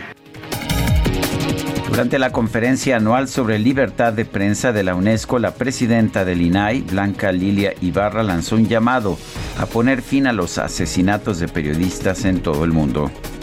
Callar las voces de las y los periodistas es silenciar la voz de la sociedad. Por todo ello aprovecho este espacio y este foro para decir en voz alta, ni un periodista menos en el mundo. La ministra de Defensa de España, Margarita Robles, anunció la destitución de la titular del Centro Nacional de Inteligencia, Paz Esteban, tras darse a conocer que el teléfono móvil del presidente Pedro Sánchez fue intervenido con el programa espía de Pegasus. La Organización Internacional para las Migraciones estimó que más de 8 millones de ucranianos han tenido que abandonar sus hogares desde el comienzo de la invasión rusa. El gobierno de Ucrania informó que más de mil combatientes mantienen el control de la planta metalúrgica de Avostal en la ciudad de Mariupol.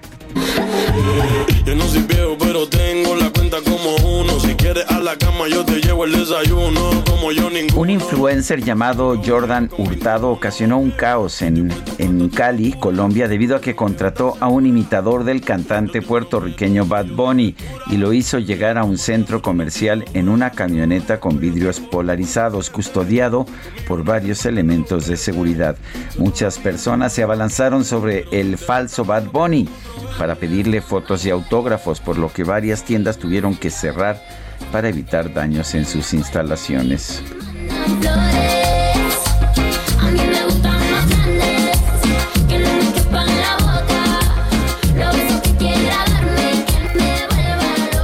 A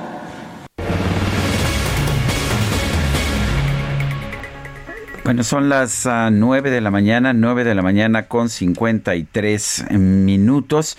Rápidamente, los mercados han tenido unas semanas realmente espantosas. Vale la pena echarles un vistazo a en estos momentos, en principios de la mañana, estaba yo viendo que había, que estaban subiendo. De hecho, en este momento la bolsa mexicana está subiendo 0.7% y el Dow Jones 0.6%. El Nasdaq, sin embargo, sigue cayendo. El Nasdaq es el mercado donde se encuentran las acciones de tecnología y sigue cayendo de forma estrepitosa. Las acciones de tecnología son las que más han caído en los últimos tiempos. En este momento cae 4.15%. El peso pierde terreno frente al dólar 20.90 en ventanillas bancarias es lo que está registrando. En el mercado al mayoreo se recupera, sin embargo, muy ligeramente, apenas un centavo, 20.3838. Son las 9.54. ¿Qué crees, Guadalupe? Ya se nos acabó el tiempo. ¿Ya tan rápido? Ya tan rápido, efectivamente, pero no te preocupes porque si me echas mucho de menos nos podemos ver mañana. Mañana. ¿verdad? Tempranito, por ahí de las 7. Mañana a partir de las 7 me parece bien buena hora para empezar este noticiario. Entonces, hasta mañana. Hasta mañana, que lo pasen todos muy bien, disfruten a sus mamás, un abrazo para todas, muy buenos días, pásenla bien. Gracias de todo corazón. ¡Uh, la la, chulada!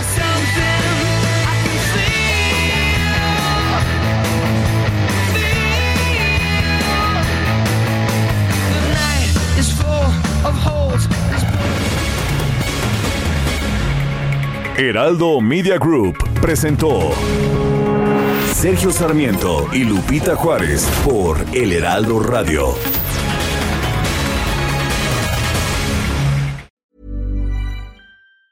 Ever catch yourself eating the same flavorless dinner three days in a row? Dreaming of something better? Well, HelloFresh is your guilt free dream come true, baby. It's me, Kiki Palmer. Let's wake up those taste buds with hot, juicy pecan crusted chicken or garlic butter shrimp scampi. Mm. Hello Fresh.